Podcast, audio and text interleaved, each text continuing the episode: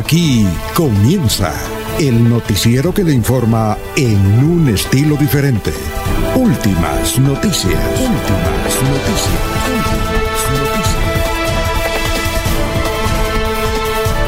La información analizada por los expertos, sin sesgos, explicada con detalles, sin tanta carreta. Últimas noticias por Radio Melodía y melodíaradio.co. También por Facebook y YouTube Radio Melodía. Director Alfonso Pineda Chaparro.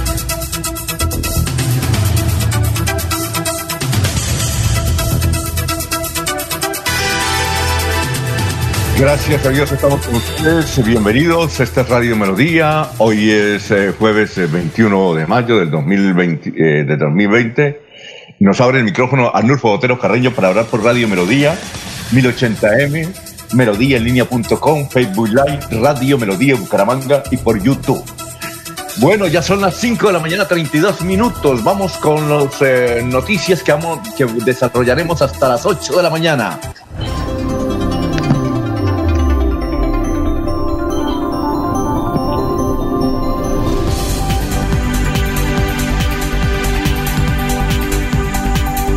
Hablaremos sobre los buses, uno de Copetrán que fue devuelto y, otro que iba a llegar a la ciudad de Bucaramanga. Tenemos declaraciones sobre el particular de Juan Carlos Cárdenas.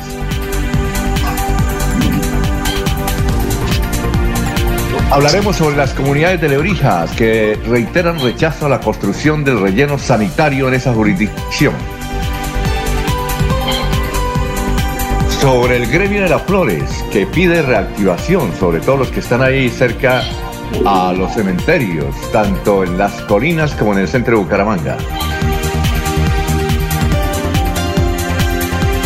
Policía de San Vicente dice que están siendo utilizados los venezolanos para transportar marihuana, caminando, caminando.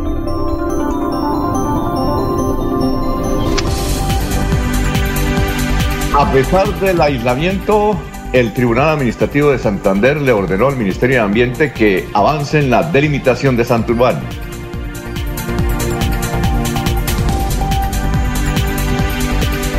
Bueno, bienvenidos. Ya son las 5 de la mañana, 33 minutos y vamos a saludar al a los compañeros de Últimas Noticias. Laurencio Gamba está en Últimas Noticias de Radio Melodía 1080 AM. Eh, Laurencio, buenos días. Eh, ¿De dónde nos habla hoy? Alfonso, muy buen día y oyentes de Radio Melodía. Sí, hoy estoy en la Capilla de los Dolores, frente al Parque García Rovira, Gobernación y Alcaldía, porque hoy es jueves de Asunción es el día 40 después del domingo de resurrección o domingo de Pascua. No se deje engañar que la gobernación no tiene ningún concurso porque ahí están pidiendo 300 mil pesos para documentos. Para recibir apoyo y financiación, los campesinos de Santander se pueden inscribir sus proyectos en el Ministerio de Agricultura. Y Elica dice que hay que tener cuidado con los transportes la comunidad de Cimitarra recibe apoyo del gobierno departamental y la gerente regional de eh, Gas Oriente nos hablará sobre la situación del suministro de combustible en Santander. Oiga, Laurencio, ¿de dónde se encuentra? Que lo, noto con mucho frío en la voz. Así eh, habla, aquí en la capilla, en la ah, capilla de los Dolores, estamos en la calle. Ah, bueno, oye, porque ah, está haciendo frío. Sí, señor, sí, sí. Sí, sí, sí. Porque cuando uno va a los páramos, eh, cuando habla, le tiembla la voz. Sí, señor. Sí, pero ahí ya, ya vamos arreglando la situación. Y también eh, es que, Alfonso, hay algunas dificultades en el Internet, pero hay que seguir. Ah, bueno, son las 5.35, estamos en Radio Melodía, ya se está yendo la noche, está apareciendo lenta, tímidamente la mañana. Seguimos con nuestros compañeros. Julio Enrique Avellaneda está en Últimas Noticias de Radio Melodía 1080 AM. Bueno, ahí lo sentimos toser, doctor Julio, bienvenido. Director, muy buen día para usted, para todos los compañeros en la red, por supuesto, para toda, toda la amable audiencia de la potente Radio Melodía. ¿Qué más? ¿Cómo le ha pasado? Bien, don Alfonso, por fortuna. Ah, mucho, mucho internet, ¿no? Eh, bastante, vea usted, que en estos mm. meses de cuarentena hemos hecho lo que no habíamos hecho tantos años atrás. Eh, ¿Y cuál es el santo de hoy, 21 de mayo? Nos recuerda el santoral a San Cristóbal Magallanes, un sacerdote de origen mexicano, Alfonso, de, sí.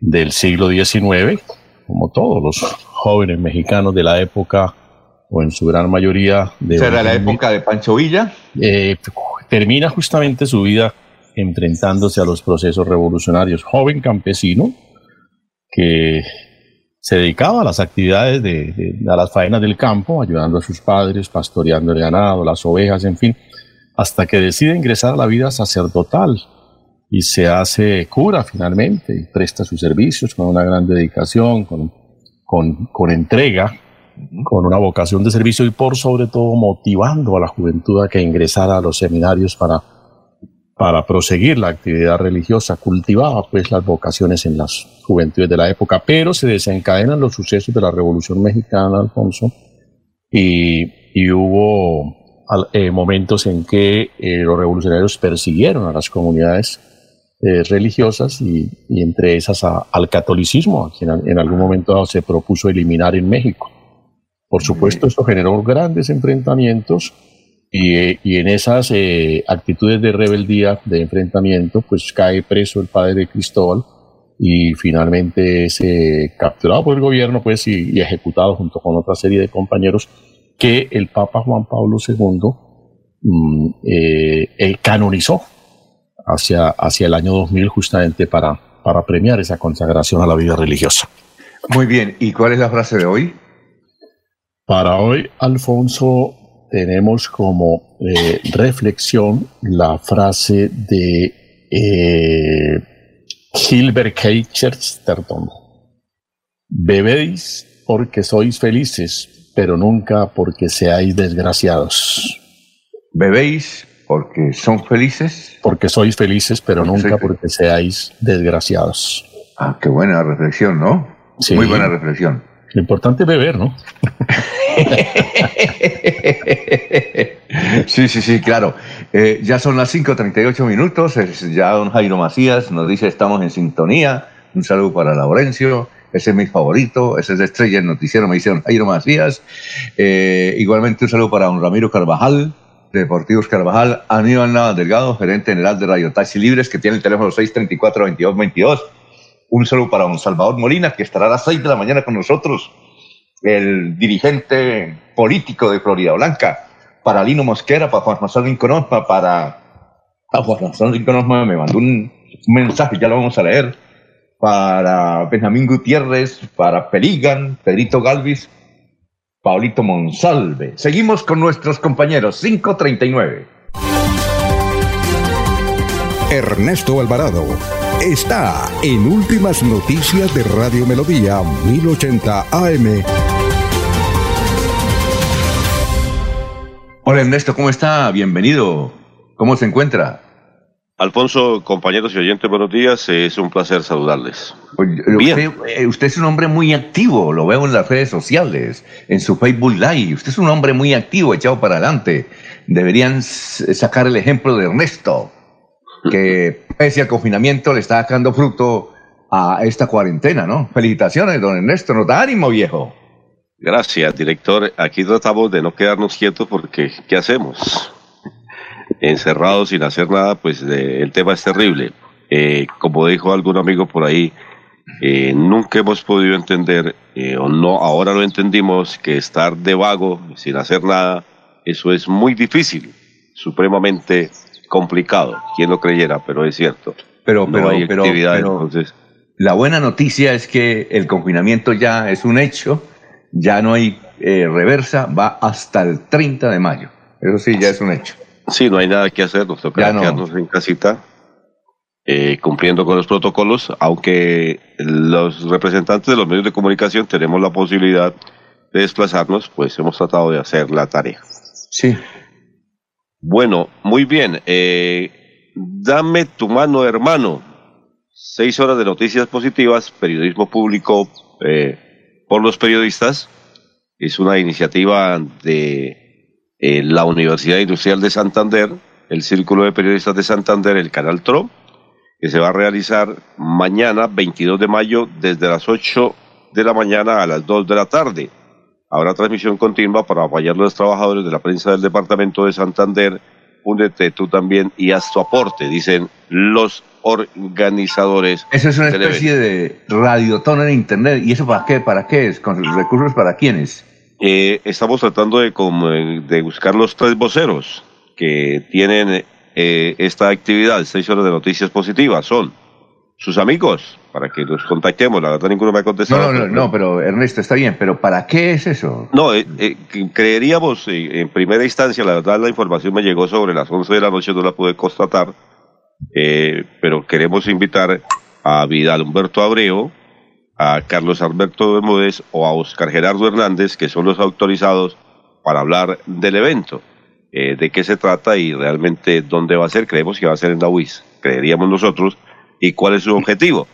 Eh, hemos empezado la tarea únicamente de empezar a divulgar lo que es la recomendación que hacen eh, algunos periodistas y bueno, miraremos que, de, qué se trata y naturalmente que aquí estaremos dispuestos para eh, colaborar en lo que sea posible.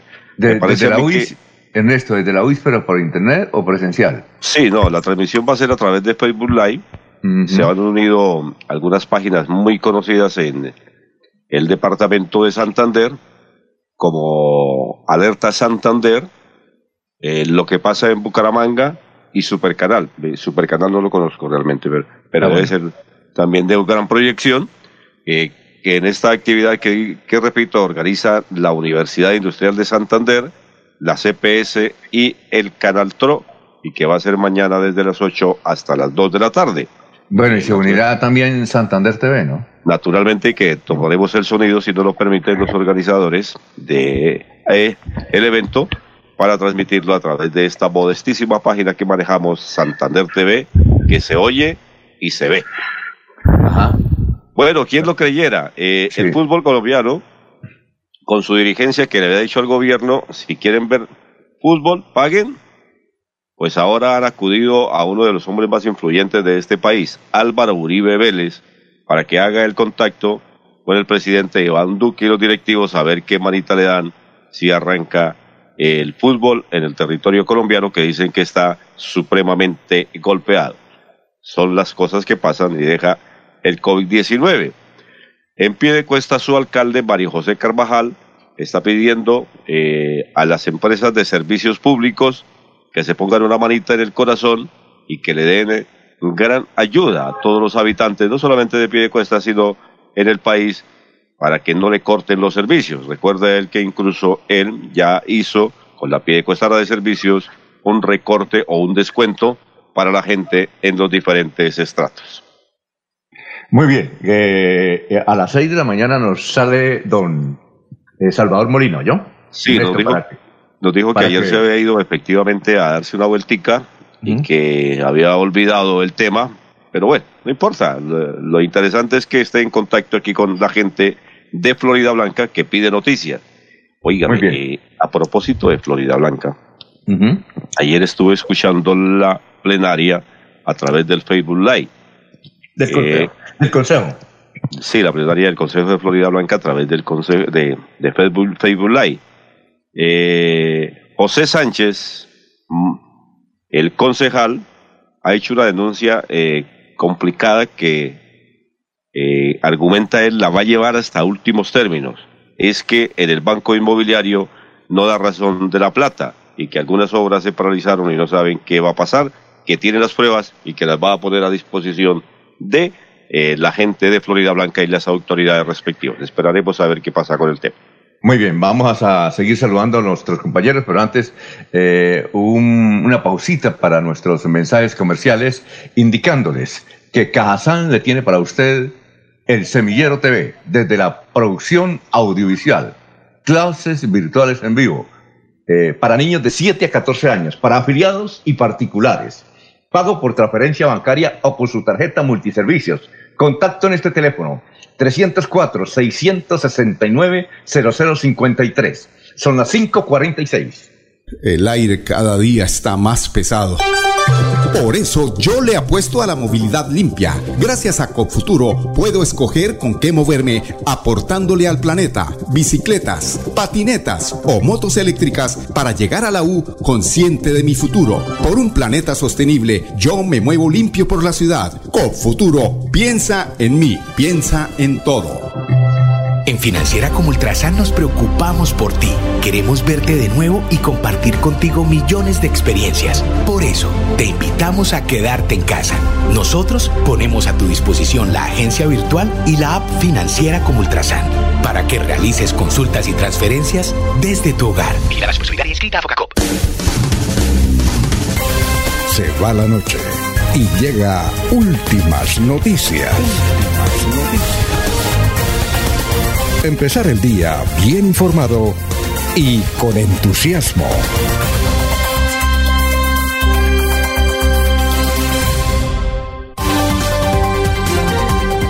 César Tavera está en Últimas Noticias de Radio Melodía 1080 AM. Hola, gran César, ¿cómo está? Buenos días. Gracias, gran director, muy buenos días, y a, Julio Enrique, y a Ernesto, y a Jorge Caicedo, que por ahí lo sentía, a Laurencio, a todos los radioescuchas de Últimas Noticias por estar esta hora acompañándonos y teniéndonos paciencia. Sí, claro.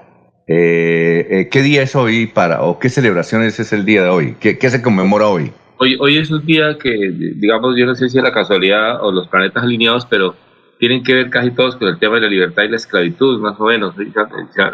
ocurrieron acontecimientos y hechos que tienden hacia allá. Oye, lo primero que, que, quiero destacar, porque es un tema importantísimo en Colombia, que hoy es el Día Nacional de la Afrocolombianidad. En Colombia hay más o menos 5 millones de habitantes negros.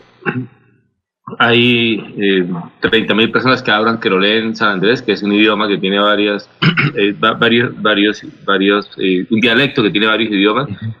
hay unos 15 mil parlantes del, de, del dialecto palenque en Cartagena, Barranquilla y esa zona de, del Caribe colombiano. Hoy es el Día de la Afrocolombianidad. Para, para, muchos, eh, para muchas mujeres y mucha comunidad negra eh, fueron extraídos de África, de la, de la, digamos, de la madre patria África y vinieron a parir a la madrastra que es América para ellos y han hecho la vida acá y han aportado. Ese es el Día de la Afrocolombianidad. Y lo otro, en el mundo se celebra el Día Mundial de la Diversidad Cultural a propósito de las negritudes de la diversidad ah, cultural, que, es, que es rico en belleza, cultura y desarrollo. Y lo otro es que en, 18, en 1851 el presidente Basilio López abolió la esclavitud, acabó la pigmentocracia en un día como hoy, entonces ameritaba, saberlo, ¿no? Un poco. Sí. Ah, bueno, eh, César, y prepárese porque tenemos unos temas. Señor. Por ejemplo, una columna que escribió ayer eh, Alberto Montoya Puyana, pidiéndole a la, y Alberto Montoya, fue alcalde de Bucaramanga, pidiéndole a la gran opinión santanderiana que miremos el proyecto de Minesa, que trae beneficios, que no seamos tan radicales, pero eso más adelante. y también por eh, un Twitter de Horacio Serpa, que está apoyando a Andrés Felipe Arias, uribista, en su segunda instancia. Pero eso será más adelante eh, porque vamos a seguir saludando a nuestros compañeros. Jorge Caicedo está en Últimas Noticias de Radio Melodía 1080 AM. Hola Jorge, ¿cómo está? Tenga usted muy buenos días. Don Alfonso, muy buenos días para usted y para todo este equipo de trabajo que todas las mañanas nos reúne en torno a las últimas noticias de Radio Melodía y por supuesto a la audiencia que nos sigue a través del 1080 AM, a través del Facebook Live, a través de YouTube y en fin, a través de la magia de la radio. Una cifra que es noticia a esta hora, Alfonso, son los 14 miembros de adscritos a la Casa de Nariño que han resultado positivos con COVID-19. Se trata de una persona de la seguridad de, la, de presidencia y 13 miembros activos adscritos al batallón guardia presidencial. De esta manera se refuerzan las medidas de seguridad al interior de la Casa de Nariño y aunque el boletín oficial ha descartado que el primer mandatario Iván Duque y la primera dama María Juliana Ruiz eh, hayan tenido contacto con el personal contagiado, sí se nota eh, allí en la carrera en la, carrera séptima de la capital de la República que se han reforzado los eh, las medidas de bioseguridad para ingresar hacia la casa presidencial. Oye Jorge, eh, usted vio, lo vimos esta madrugada, una locución que hizo de siete minutos por Twitter Álvaro Uribe, diciendo de que hay que investigar a Iván Cepeda porque no solamente la parapolítica, sino la FARC política.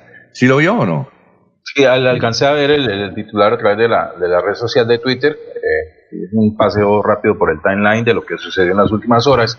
Pero también he visto que el expresidente Uribe desde hace unos días viene eh, dando una información detallada con respecto a la composición de no solamente el entorno político del senador Iván Cepeda, sino también de las personas vinculadas a la Justicia Especial para la Paz. Y eh, lo que sería, de acuerdo a lo que dice el expresidente, una misión coordinada por cada uno de ellos para adelantar procesos judiciales en torno a que, que lleven a, a, desprestigiar o en lo posible a judicializar a, Uribe Vélez. Oye, eh, una cosa, ¿por qué Álvaro Uribe, qué, qué, truco usa él para que los videos le eh, pueda subir eh, de 7 minutos videos en Twitter?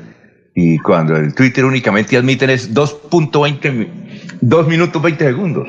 Entiendo que hay una, aplicación, hay una aplicación de extensión de, de tiempo para las cuentas de Twitter, hace un enlace y no recuerdo, creo que le había dado el nombre hace unos días. Pero eso es algo eh, mm, creo que sí en una primera instancia, pero también hay aplicaciones que pagas, pues obviamente le permiten mucha mayor flexibilidad de uso de la red social.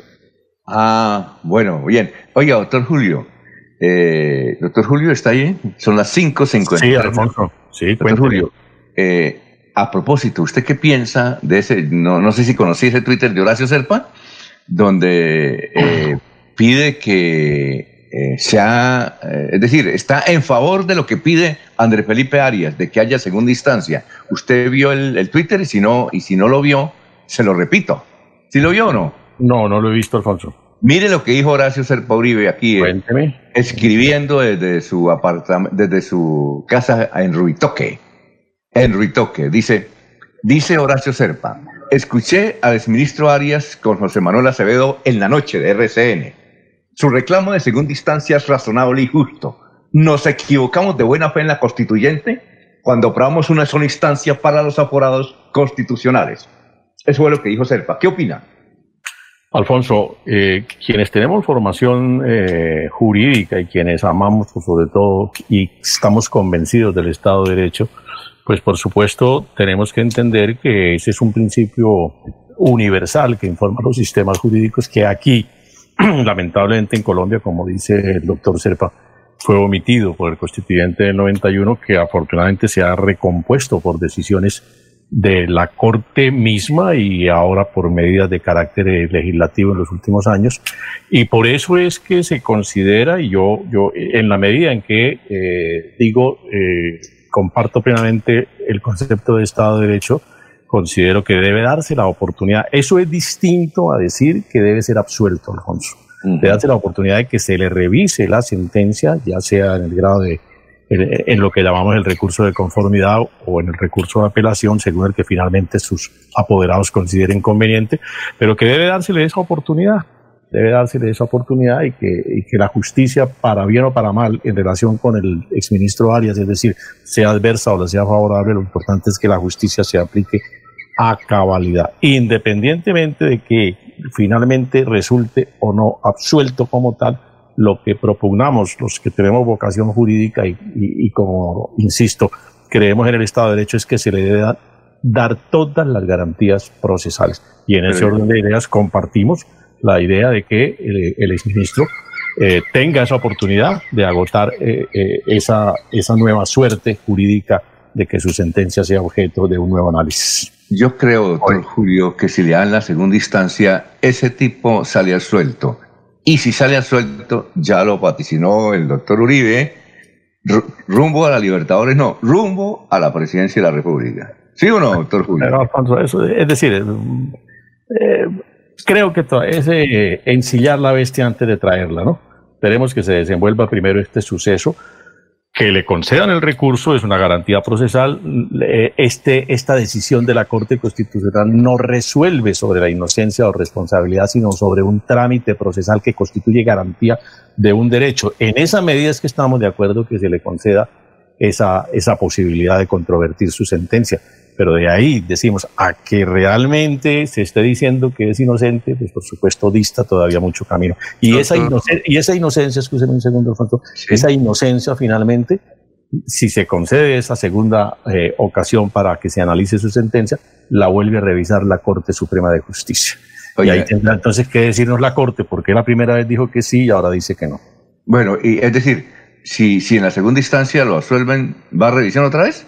No, no, no, no, estoy diciendo, Alfonso, que la Corte Constitucional lo que está resolviendo es si tiene derecho o no a que se le revise su sentencia. Sí. En el evento en que la Corte diga que sí, esa revisión la hace la misma Corte Suprema de Justicia, valga decir la que ya lo condenó.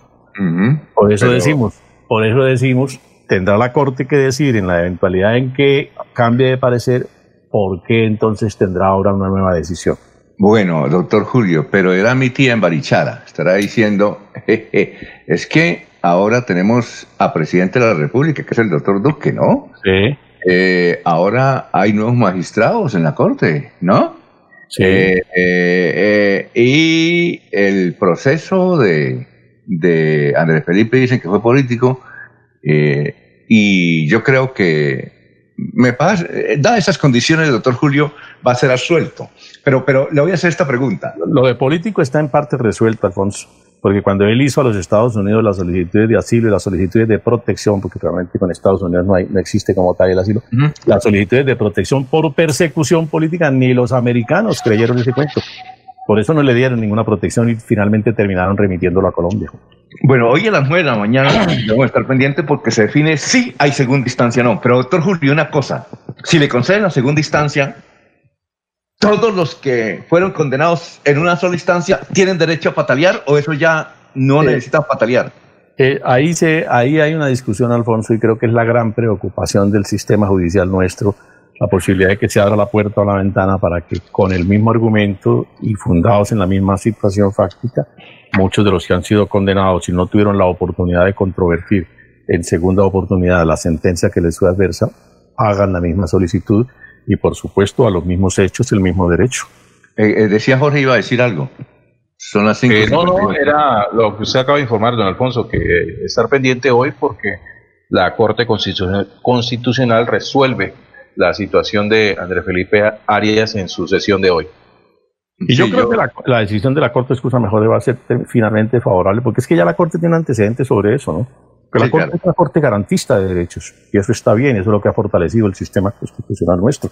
En ese orden de ideas, pues lo, lo, que se espera es que la Corte termine diciendo que sí tiene derecho a que eh, sea nuevamente objeto de revisión su sentencia.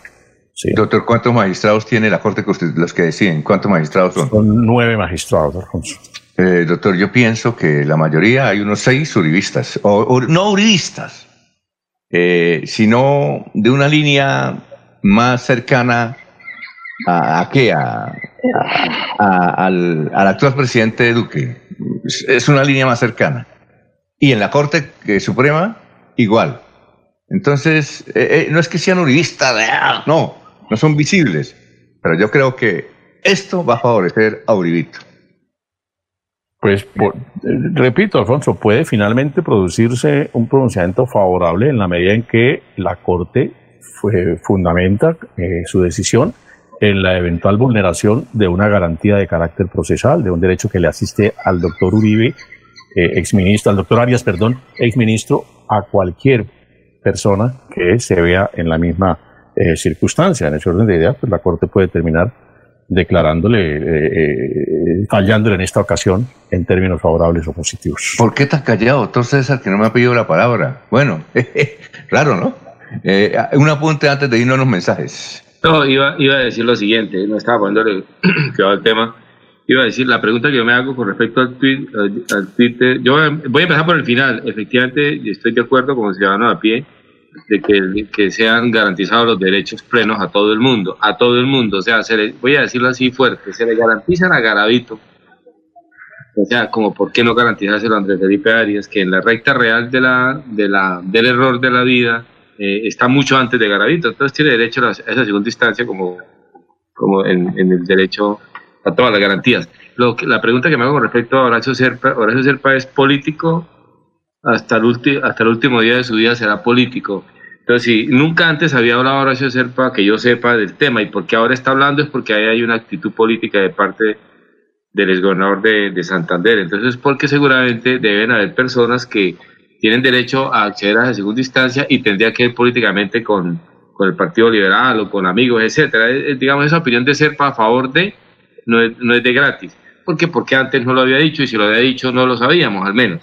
Lo otro que quería decir ahí es que a mí me parece bien para que, a, propósito del tema del perdón y, el, y, sanar la sociedad y la mente, es que si hay un dato de injusticia contra Andrés Felipe Arias, que se aclare con, toda la, con todo lo a favor que debe estar todo el establecimiento a favor de Andrés Felipe Arias. Y el tema de, la, de que se garantice su derecho y acceso y, y haga hora y diga todo lo que quiera y, y haga catarsis.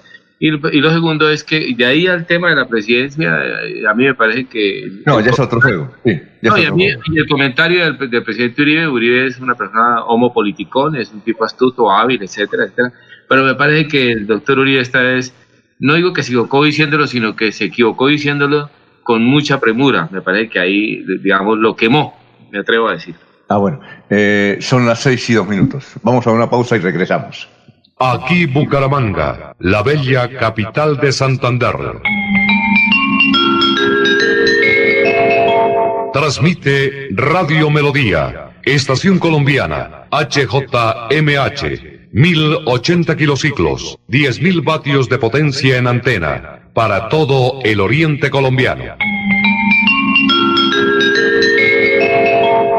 Cadena Melodía, la radio líder de Colombia.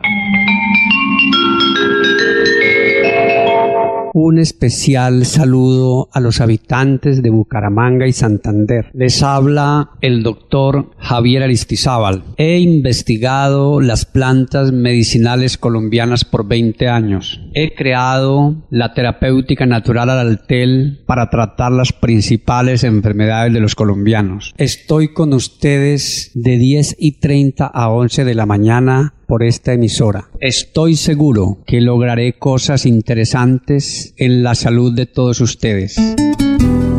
Como estás en casa y tienes tiempo para consentir a tu pareja, pide ahora mismo tu tableta de Damiana para que disfrutes al máximo de una relación sexual con toda la energía, vitalidad y que te permita durar el tiempo que tú quieras. Damiana la maravillosa tableta que te hará quedar bien en la intimidad. Pídela a domicilio en Bioalterna. 643-6636, 643-6636 o al celular 321-441-6668, 321-441-6668. Bioalterna, calle 55 3117, Barrio Antiguo Campestre, Bucaramanga.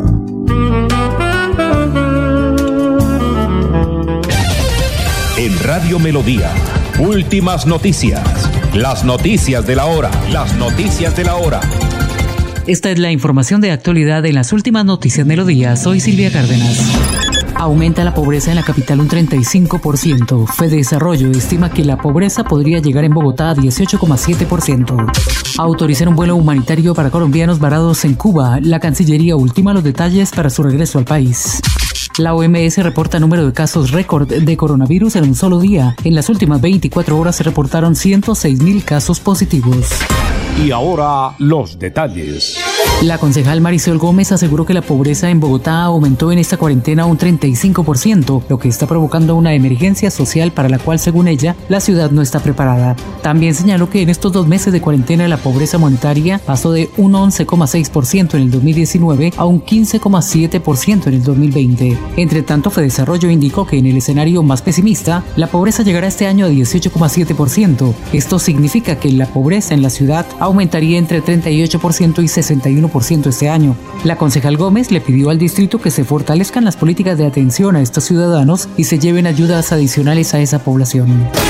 El gobierno nacional autorizó un vuelo humanitario desde Cuba hacia Bogotá para retornar al país a más de 100 colombianos que se encuentran varados en la isla luego del cierre de fronteras por cuenta de la pandemia del coronavirus. Este vuelo se suma a otros 14 que también fueron autorizados en los próximos días para traer a personas varadas en el exterior desde otros países.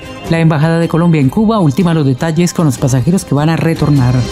Este es un momento para abrir nuestros corazones y ayudar a quienes más lo necesitan. Los privados de la libertad requieren de nuestra solidaridad durante esta crisis. Por eso, el Ministerio de Justicia, junto con la Corporación Minuto de Dios, han creado la campaña Tras las rejas necesitamos tu ayuda, actúa con el corazón. Esperamos tus donaciones, las cuales recibiremos en Bogotá, en la transversal 73A, número 8261. También puedes consignar en la cuenta de ahorros número 004000 189862 de Da Vivienda. Gracias por tu generosidad.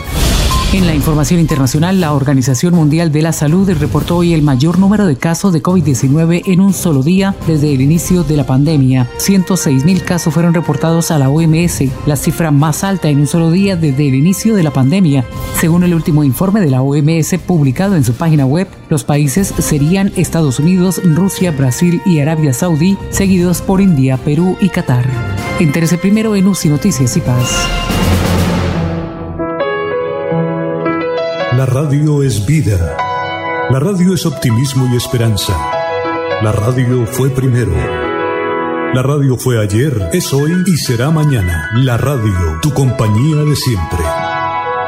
Somos la radio, somos la radio. Y hoy como siempre, entramos en tu casa porque somos parte de tu familia en esta lucha por la vida. Con Radio Melodía y últimas noticias, quédate en casa.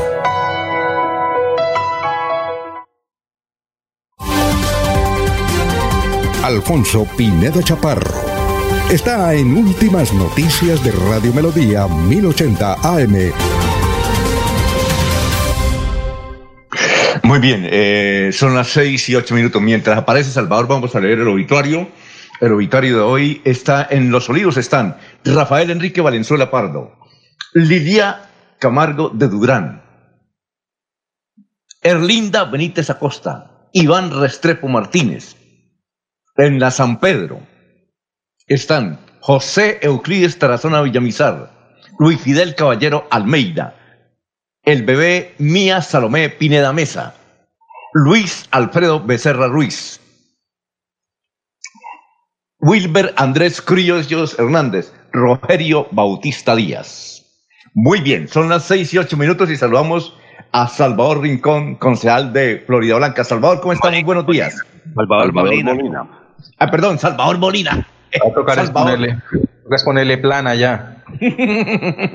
Salvador, muy buenos días. Buenos días, Alfonso. para, para usted, para Jorge, para Ernesto, para Laurencio. No sé, no lo he escuchado, pero creo que pertenece a la parrilla.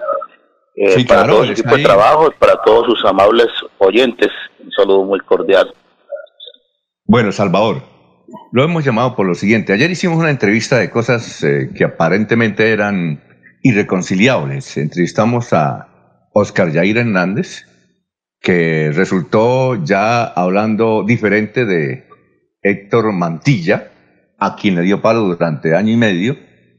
Y para rematar, dijo esta frase eh, que tiene mucho calado, y es, señores de Florida Blanca, Miren a Claudia Ramírez, que será la proyección política de ahora en adelante en Florida Blanca y Santander. Yo se lo digo porque, imagínese usted.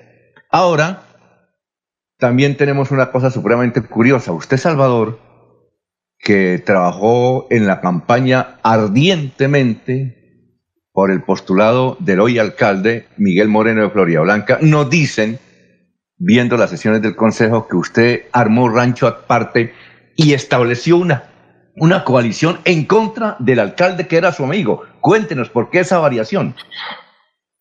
A ver, Alfonso, hay que hacer aquí unas apreciaciones eh, para darle claridad a los temas.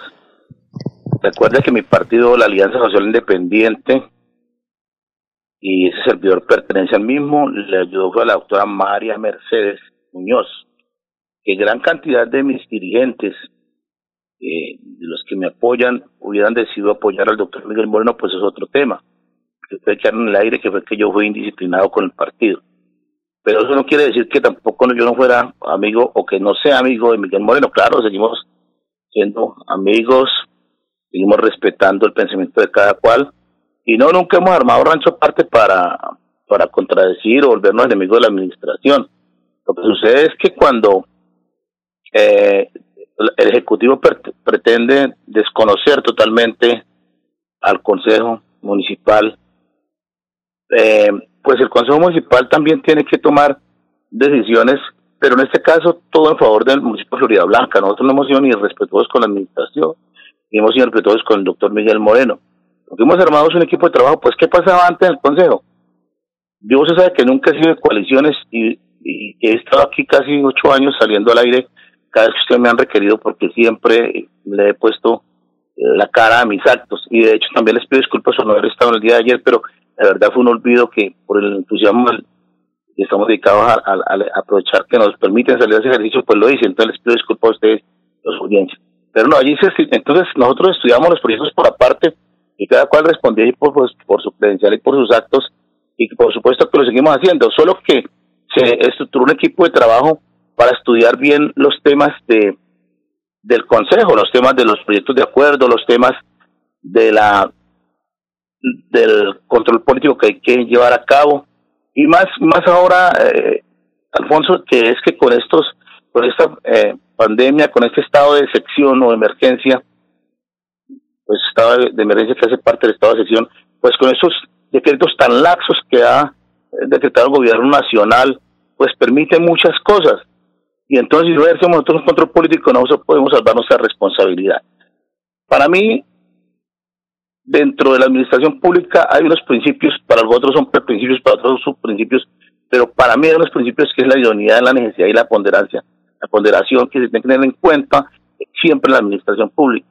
Y eso es lo que nos hemos dedicado nosotros a revisar y a trabajar allí en la alcaldía de Florida Blanca, pero en ningún momento, no hemos sido respetuosos, ni hemos sido en buena administración, ni, ni pues, si tuvimos un equipo de trabajo para agredir o hacer daño a la administración, simplemente para seguir haciendo lo que hemos hecho eh, en estos tiempos como estaba en el Consejo, pero hacerlo ahora en un equipo de trabajo, es decir, nos reunimos con nuestros compañeros y cada uno con sus asesores y vamos mirando cada tema.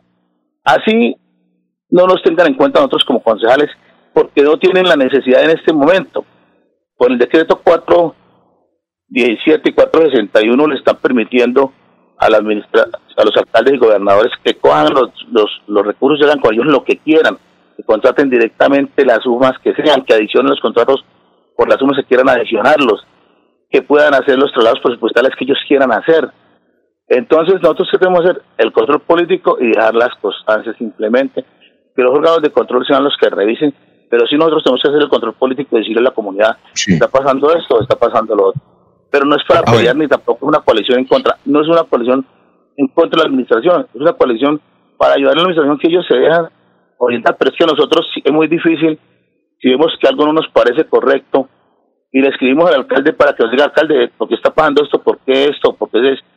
Y no nos responde ni siquiera es para decirnos, voy a atenderlos o voy a, a, a, la explicación o, o venga, reúnen con los asesores. Lo más mínimo que es, venga, a los secretarios para que ellos les expliquen. No conocemos los secretarios de despacho Florida Blanca. Sabemos de los de tres, cuatro que son de, otro, de otra parte, inclusive dos de, Barranca, uno que es candidato a la alcaldía de Barranca. Eso es lo único que sabemos porque nos enteramos que vienen de turistas acá y a, jugar a, los retos por redes sociales, pero que no los vemos accionando. En este momento que necesita mayor apoyo, eh, el, empresario, el, empresario, este señor que maneja el turismo y la empresa Florida Blanca está jugando a los retos por, por, por redes sociales. Salvador, Salvador, es que tenemos preguntas. Primero, Jorge, son las seis y quince. Con los buenos días para el concejal Salvador Molina. Eh, eh, es costumbre dentro de, de, de las entes territoriales esto eh, generar una serie de evaluaciones, calificaciones, eh, cuando se cumple la primera etapa de, un gobierno, lo llamémoslo los primeros 100 días. Por efectos de la, de la pandemia del COVID, pues esta evaluación no se pudo hacer a finales del mes de marzo y ya hoy se cumplen 160 días, eh, estamos por cumplir 160 días de los actuales mandatarios. ¿Cómo califica usted a, la fecha de hoy el desempeño como alcalde de Miguel Moreno, ya que usted pues como concejal hace parte de esa entidad que le hace control político al ejercicio de gobierno. Pues mire, primero que todo, Jorge, con saludo cordial. Para poderlo calificar tengo que empezar a decir que no comparto ese contrato de 500 mil millones, alrededor de 500 millones, 100 mil millones mensuales para un apoyo al plan de desarrollo municipal. Con unas metas que le hicieron a eh, eh Salvador, serán 500 millones. Exacto, 500 millones, perdón, 500 millones con 100, 100 millones mensuales. Para que elaboren un, un plan de desarrollo de Cortespeña a Pinochazo, por decir algo. Cobertura de acueducto estaba en la meta base en 96.3, la subieron a 100. Cobertura de alcantarillado estaba en la meta base en 94.9, la subieron a 100. Cobertura de gas natural estaba en 96.3, la subieron a 100. ¿Eso no es pinochazo? ¿A qué, a, qué, a qué, a qué estudio se, se debe subir la base a 100? No, lo más fácil, subámoslo a 100. Eso eh, o sea, no, no tiene ningún criterio, no tiene ninguna, no tiene ninguna eh, seriedad de gastar 100 millones para un apoyo al personal de planeación que supuestamente está elaborando el POD, eh, el, perdón, el plan de, el plan de, desarrollo municipal. Por empezar, empezando por eso. Y si nos vamos entonces ahora a lo que se vino después con la, con la, el tema del COVID-19, pues miremos también el tema de, de los mercados o de las ayudas humanitarias. Dijeron que lo iban a hacer por el tema de la feria. ¿Y después qué hicieron? cogieron fue de la estampilla Procultura, de nuestros gestores culturales, cogieron fue la estampilla de los ancianos, de nuestros abuelos, y cogieron lo de la seguridad y convivencia ciudadana para los, mercados, porque podían hacer el traslado, porque el, 461 lo permite, 417. Y eso es conveniente, es idóneo, es necesario. Cuando habían dicho que era por la feria, les mintieron a Florida Blanca. ¿Para qué se a que van por la feria si lo iban a hacer por otro lado? Y dejaron los recursos de la feria y otros recursos de libre destinación ticos y se metieron con la plata de los más vulnerables, de los abuelos y de los gestores culturales. Si seguimos, mirando y seguimos eh, eh, ahondando, créame que la calificación va a estar muy por debajo de, dentro de los 100 puntos de 20 puntos. ¿Por qué? Porque la verdad no ha habido planificación, Mire, le dicen a la gente con las ayudas humanitarias, de verdad, una falta de respeto. A la, eso es indolencia con la gente que está sufriendo y que está padeciendo. Les dicen que unos listados se los piden a las juntas de acción comunal. Después dice que ya no va a ser así, que va a ser a través de un link y llenan un formulario por las redes sociales. Bueno. Y resulta que después de que la gente escribe por ese link, le dice que ya no va a ser así, terminan repartiéndolos por las casas y les hemos pedido, el Consejo le ha pedido ese también le falta respeto. Mire, Alfonso, nosotros vamos a entrar ahorita, en junio vamos a entrar de una vez a promover dos mociones de censura, porque no se les da la gana contestarnos a nosotros las solicitudes que les hacemos. ¿Cómo es posible que no, a la fecha no nos hayan dicho cómo seleccionaron la gente para repartir los mercados? ¿En base a qué protocolo? ¿Cuál fue el proceso de selección? Si no nos lo han dicho a nosotros los concejales, pues mucho menos a la pobre gentecita que está esperando los supuestos mercados.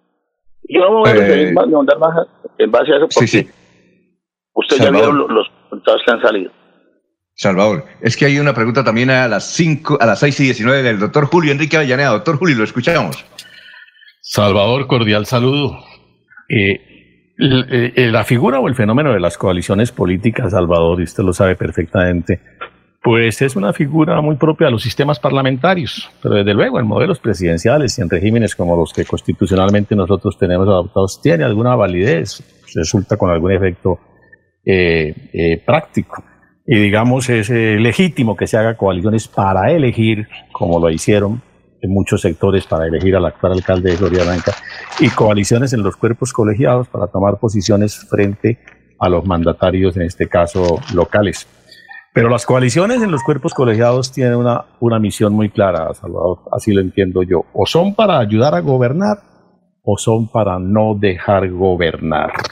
¿sí? Entonces, eh, eh, ¿cuál es realmente el sentido y qué es lo que anima eh, en su intimidad el espíritu de esta coalición? La otra inquietud, Salvador, es qué tanto el viraje que ha dado la coalición, que ayer respaldaba al alcalde, hoy está en, la, en, la, oposición, es decir, asumiendo una actitud adversa frente al, actual mandatario, ¿Qué tanto esa actitud, Salvador, interpreta el querer político de los ciudadanos que ayer votaron por unos candidatos que constituyeron una coalición en pro y ahora dan un viraje constituyéndose una coalición adversa? No, mire, eh, yo lo vuelvo a dejar claro eh, que, se constituyó un grupo de trabajo, primero para que haya eh, el mínimo respeto por el Consejo. Obvio que todas las, de todo eso que yo estoy diciendo está constancia en las decisiones y constancia tiene la señora personera y el señor Contralor. Desafortunadamente el señor Contralor dice que no se puede porque todo es posterior. La primera, el primer objetivo es el respeto hacia el Consejo como una corporación de elección popular, político-administrativa, que es la Junta Directiva del municipio. Segundo, el tema, como digo, no es no dejar de gobernar, no lo que sea positivo para el municipio se votará y se votará bien. Pero, por ejemplo, en este caso de estos proyectos que, eh, perdón, decretos nacionales que tienen tantos vacíos, pues hemos tenido que estudiar los proyectos a fondo. Porque por decir algo, permite que el alcalde rebaje la tarifa, el alcalde rebaja la tarifa, pero ¿dónde está la renta sustituta? El, decreto nacional no dice nada de eso. Entonces nos ha tocado qué, hacer, ponernos a, estudiar para no terminar nosotros también investigados. Nosotros podemos coger folclóricamente a, a permitir que se que los recursos se administren folclóricamente sin tener por lo mínimo el respeto por los principios de la contratación pública. Entonces, la idea no es pelear, yo repito, con el, la administración municipal, lo que se, sea sano para el municipio, lo que sea viable jurídicamente, por supuesto que lo vamos a estar aprobando. Ahora, allí no, fue Salvador que montó la coalición, no. Yo no estoy dirigiendo ese tema. Allí somos un grupo donde todos valemos lo mismo, donde todos estamos trabajando lo mismo, aportando lo mismo. Hay personas muy técnicas, demasiado técnicas y demasiado responsables que estamos allí en el Consejo y que estamos aportando lo mejor de nosotros por el bien de Florida Blanca. Eh, eh, pero no es, yo repito, eh, un solo especial, doctor Julio, que no es el ánimo de pelear, no son las coaliciones tradicionales que se han conformado siempre en otros municipios. Ustedes, como lo digo, llevo aquí ocho años, ustedes no me han conocido siendo de coaliciones, ni pro ni contra. Yo siempre lo que sirve, lo apruebo. Ah, recuerden, en el primer periodo, que inclusive me dijeron que ayer habían nombrado que yo había reconciliado con, con Néstor Díaz. Siempre hemos sido amigos, pero a veces hemos estado en corrientes diferentes. Yo fui ponente de un proyecto que él presentó, supuestamente de, la coalición. Y yo rendí ponencia negativa. Y volvieron a presentar el proyecto y lo volvieron a votar negativo y lo volvimos a hundir. Porque no era conveniente para el municipio unas evidencias para el alumbrado público. Entonces, yo he actuado siempre así, ustedes me conocen. Pero esta vez, desafortunadamente, fue que eh, desde el inicio hubo un irrespeto demasiado grande con el Consejo porque ni siquiera los oficios que pasábamos nos los han respondido. Oficios de enero no nos han respondido. Entonces, ¿qué esperamos nosotros de irrespeto con, el Consejo Municipal de Florida Blanca? Nos Salvador, decirles aquí estamos como Consejo y somos la Junta Directiva del municipio. Señor. Salvador, eh, me, me, permite, eh, no haya colgar una pausita para un comercial y luego retornamos con usted porque tenemos más preguntas, ¿de acuerdo? Mucho gusto. Alfonso. No, no vaya a colgar. Son las 6 y 24. Estamos en Radio Melodía hablando con Salvador Morina, concejal de Florida Blanca.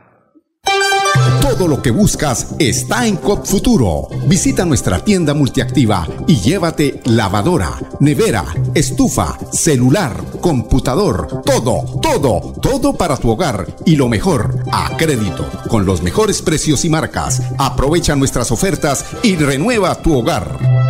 Nuestra pasión nos impulsa a velar por los sueños y un mejor vivir. Nos apasiona el progreso, el ahorro y dar crédito a nuestro país. Nuestra pasión es mejorar su vida en financiera como Ultrasan. Vigila Supersolidaria, inscrita a Fogacop.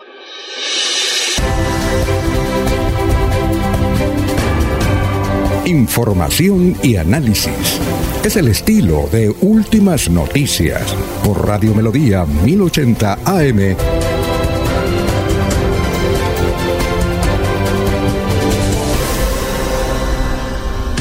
Muy bien. Eh, Salvador está en la línea, ¿verdad? Sí, señor. Bueno, Salvador, antes de ir con mis compañeros Ernesto y Laurencio que tiene preguntas, eh, eh, es esto. cualquiera iría y, y, digamos lo alcanzó quitado eh, ustedes están en contra del alcalde, ¿por qué no les ha, no les ha dado juego? Es eso.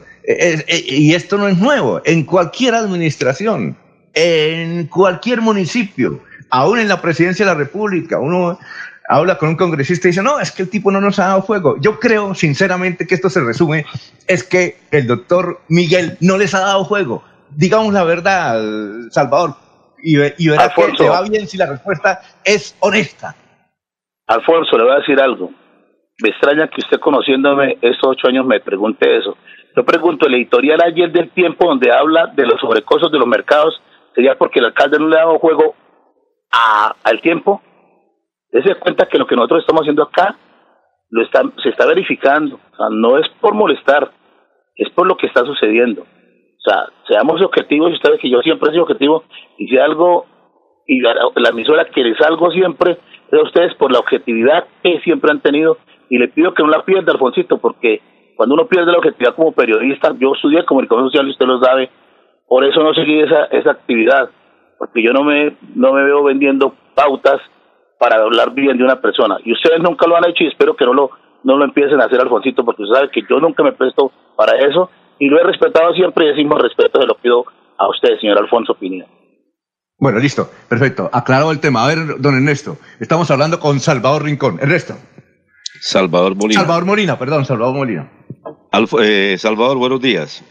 Buenos días, Ernesto. Lo, lo escuché ayer en la tarde en la plenaria que se hace virtual, hablando de la UBA, creo que se llama, ¿no?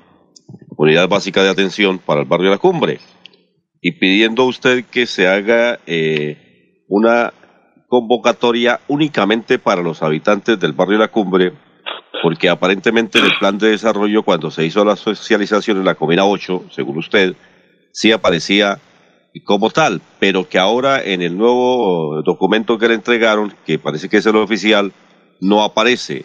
Eh, ¿Qué tiene que decir sobre ese tema del plan de desarrollo y la denuncia que usted hizo el día inmediatamente anterior? Ernesto, imagínense, unos recursos que vienen desde el 2012, que se enredaron en el ministerio para que nos aprobaran el proyecto. Aprobaron el proyecto y los alcaldes anteriores ejecutaron lo que tenía que ver con los equipos biomédicos y demás, y las obras de infraestructura de los centros de salud y después en la Secretaría de, de, Salud Departamental, y no me deja mentir mi colega Salvador Rincón, que trató de ayudarnos allí con el tema de sacarlos adelante el, los planos estructurales, pero ponían objeciones las personas que estaban encargadas de esto, y se enredó y pasó el gobierno anterior tampoco se pudo ejecutar, y los recursos están y hay más de 6.500 millones. Todo el mundo vio y hay videos y hay grabaciones que en campaña el doctor Miguel Berno prometió la unidad básica de atención en salud del barrio La Cumbre La Uva. Tiene el previo y el, y el otro usted lo conoce, Ernesto, queda al lado de la cancha, donde queda un parqueadero grande. Se pidió la rienda del parqueadero porque llevan a empezar las obras. Y ahora sale con que en el plan de desarrollo lo he revisado de pe a pa y no aparece la uva de la cumbre. Si la unidad de atención básica cumbre, que va a ser la obra más grande que se proyectó para la cumbre, que la luchamos, que la hemos peleado durante ocho años, o sea, que es de plata de cuentas maestras, que están los recursos, que nos digan ahora que no está en el plan de desarrollo, entonces ¿cómo se va a ejecutar si no queda en el plan de desarrollo? Ahora, cogí una costumbre, el señor José Enrique, el que está manejando esto, el que está ganando los 100 millones mensuales, aproximadamente 100 millones mensuales, no sale que que todo está transversalizado. Entonces, cuando uno le habla de los centros vida, no es que está transversalizado con la cultura. Si uno le habla de la población, como el caso de ayer, eh, en una, socialización, una socialización que se hizo con la, con la población eh, de libertad e igualdad religiosa. Dicen eso es transversalizado con Casa de Cultura, con Secretaría de Educación y todo es transversalizado para no colocar las metas claras. Entonces, dígame, ¿dónde está transversalizada la uva de la cumbre? Yo no voy a permitir como concejal, y esas son las cosas que me han incomodado, la falta de respeto. Nosotros somos representantes de todo el municipio, pero tenemos sectores donde tenemos la, la gran responsabilidad. Yo incluso nací en la cumbre, vivo en la cumbre, y los recursos luchamos para que se consiguieran para que ahora digan que no va la uva de la cumbre. O no lo están diciendo, pero por lo menos está demasiadamente claro que si no está en el plan de desarrollo, ahí está eh, Jaime, está el, doctor Avellaneda, que saben de esto. Si no está en el plan de desarrollo, no se va a ejecutar. Y es que ni siquiera hay una, un, un ítem donde diga eh, construir tantos centros hospitalarios o, de salud y entonces diríamos, bueno, está transversalizado. No, no está la uva de la cumbre no está la unidad y yo me, por eso pedí que se permitiera hacer este debate con la gente de cumbre para que ellos se enteren. Y si no, pues que la gente de la cumbre, miramos cómo movilizamos, así sea virtualmente, pero una red de protesta porque no vamos a permitir que esos recursos se pierdan. Ahora les he escrito, ¿por qué no va en el plan de desarrollo? ¿Cómo va inmersa? ¿O cómo se ejecutaría? ¿Qué va a pasar con estos seis mil y pico eh, de millones? Perdón, eh, 600 mil y pico de millones. ¿Qué va a pasar con esa plata? ¿Dónde están? ¿Qué la van a hacer? Son temas que, que, que de verdad preocupan y que por eso es que uno ha tomado posición y espero que me entienda. Alfonso, le pido disculpas si les respete, pero que me entienda por qué es que hemos tomado esta posición. Ahora, yo le digo, no es para pelear. Allí se está aprobando lo que, lo que es bueno, lo hemos aprobado. Ahí ya hemos aprobado más. Es que tampoco han presentado más proyectos, han presentado cuatro proyectos, dos hemos aprobado y los otros dos están en estudio. O sea, que allí no se están hundiendo los proyectos o como la gente lo quiere hacer ver, ¿no? Simplemente hay un grupo y un equipo de trabajo. Ustedes me llaman para preguntarme en cosas y yo no puedo decir cosas diferentes a la realidad. Y ustedes me conocen. Si ustedes me llaman es porque saben que yo no les voy a decir a ustedes mentiras o cosas diferentes a lo que está realmente sucediendo en Florida Blanca. Y se corrige el rumbo, pues por supuesto que ahí seguiremos votando los proyectos de, del alcalde en los presentes, que sea el bienestar de la gente. Eh, son las 6 y 32, estamos hablando con Salvador Molina, concejal de Florida Blanca. Eh, Laurencio. Eh, señor Salvador, señor Salvador Molina, eh, Claudia Ramírez es diputada de Renace Florida Blanca del Partido Conservador, apoyó a Miguel y está trabajando ahí. Oscar Yair Hernández es el representante de la Liga, que estuvo muy opositor a la administración anterior y de alguna manera también al actual alcalde. ¿No será que hay un poquito de celos entre algunos concejales frente a Oscar Yair y a Claudia que vienen trabajando? No, mire, yo la posición de Oscar Yair siempre la he respetado, aunque nunca la he compartido. Eh, esta alianza que sea entre ellos la respeto y, y son libres porque cada cual es dueño de su actuar político. Claudia Ramírez hizo un excelente trabajo en Florida Blanca, tanto que la hizo merecedora de ser diputada actualmente. Y la he visto trabajando por Florida Blanca, al igual que lo hemos hecho nosotros los concejales. No comparto esa columna que colocó Sariel, que únicamente ya estaba trabajando por Florida Blanca. No, lo que pasa es que el tema que yo hago, por ejemplo, de los juguetes en diciembre y de los eh, y esos temas, yo los hago eh, y, publica uno porque es un tema normal y secular. Pero en ese momento eh, de, la necesidad de la gente, pues haría uno mal en tomarse fotos repartiendo mercados y eso, aunque lo hemos venido haciendo de nuestro propio pecunio porque no hemos tenido ningún otro apoyo y la administración pues reparte lo que tiene que ver con ellos.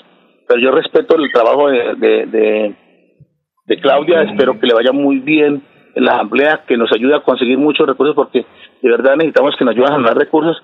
Necesitamos, por ejemplo, doctora Claudia, que nos ayude con el tema de agilizar rápido lo de lo de la financiación de de la interventoría de los de los intercambiadores para que la gobernación desembolse rápido esa plata y se puedan ejecutar esas obras. Ella es importante allí para todo lo que necesitamos de la gobernación como un apoyo para Florida Blanca. Un saludo cordial y mi respeto, porque es una gran trabajadora, una gran luchadora. Eso no puedo yo controvertir. ¿Qué si no me gustó? Como si Oscar Yair era crítico de los intercambiadores, crítico de, estas obras, hombre, se va a pedirle apoyo a los intercambiadores para repartir mercados. Pues pídaselo a otras personas, pero está muy mal visto. Éticamente yo nunca lo hubiera hecho. Si soy un crítico, ¿cómo después decirle, venga, ah, no, fue que sí que nos dieron mercados para repartirlos, pues no sabemos si lo dieron en mercado y los dieron en plata cómo los dieron. Pero, pero la verdad, pues, es una forma de actuar de él que la respeto, pero yo después de atacar una, una, una, un contrato de estos, no iría a decir, venga, en estos mercados para repartirlos, queda como en el aire, es sin sabor, pero es, es, lo, es lo único que no comparto de eso, El- de igual manera el resto, la relación de ellos me parece bien, ojalá que sea para que crezca Florida Blanca, para que crezca Santander y ojalá para que le vaya bien eh, en un futuro pues a, Claudia, obvio que eh, ya como lo dijo al principio uno de ustedes, eh, hablar de tema de alcaldía es muy prematuro todavía. Eh, ha sido usted muy gentil con el equipo de Radio Melodía. Gracias por estar con nosotros. Éxitos. Estaremos llamándolo eh, para hacerle las preguntas que se hace la ciudadanía. Y desde luego para ver cómo mancha la administración de Florida Blanca. Muy amable, muy gentil por estar aquí en Radio Melodía. Gracias a ustedes y, y les repito nuevamente, Alfonso, créame que el tema no es pelear, esto no es una coalición tradicional, una coalición de estudio y usted puede mirar los que la integramos es netamente técnica y de estudio. Muchas gracias. Éxitos. Bueno, vamos a unos mensajes. Recuerde, Cajazán le dice que tiene semillero de TV desde la producción audiovisual, clases virtuales en vivo para niños de 7 a 14 años, para afiliados y particulares. Pago por transferencia bancaria o con tu tarjeta multiservicios. Contacto en el 304-669-0053. Son las 6 y 36. Melodía es la radio que lo tiene todo. Noticias. Deportes. Música. Variedades.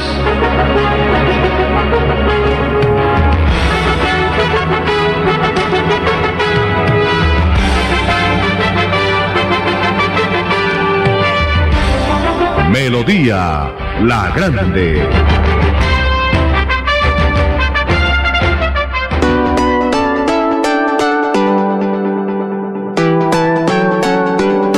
Melodía, Melodía, Radio Sin Fronteras.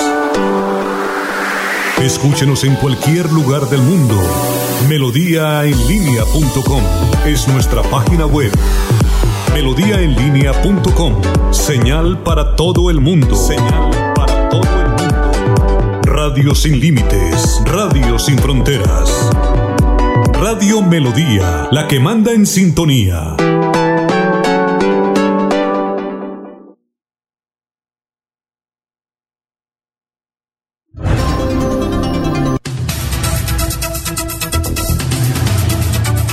Ya son las 6 y 37. Un oyente que se llama Leonidas Rodríguez dice, ¿y el doctor César por qué no preguntó? No, le dije, les- le, respondí, no, es quien le hace reflexiones.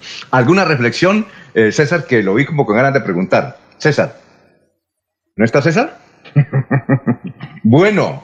Alfonso. Entonces sigamos. Sí, diga, doctor Julio. Yo, yo, yo trataría de hacer una conclusión de la intervención de, de Salvador. Creería que en el fondo no hay como tal una coalición contra el gobierno, porque no ha manifestado una posición expresa frente al plan eh, municipal de desarrollo, que es lo que define realmente si se está o no se está contra el gobierno. Lo que creo es que hay una actitud de inconformidad, lo dice Salvador, por, por, por ciertas eh, posiciones, por ciertos gestos o actitudes de funcionarios de la administración municipal, incluso inculpa al propio alcalde eh, en, en relación con ellos, ¿no? No, no, no los reciben, ¿para qué le piden citas? No sabemos a ciencia cierta, ¿no? Pero eh, y el alcalde no los recibe, también porque el alcalde se niega a recibirlos, puede que tenga sus prevenciones sobre el particular. Lo, lo que hay en el fondo, yo diría que en rigor técnico no podemos hablar de una coalición adversa al alcalde, sino de la decisión de presionar a la administración a través del ejercicio del control político, que es distinto a una coalición en contra del alcalde.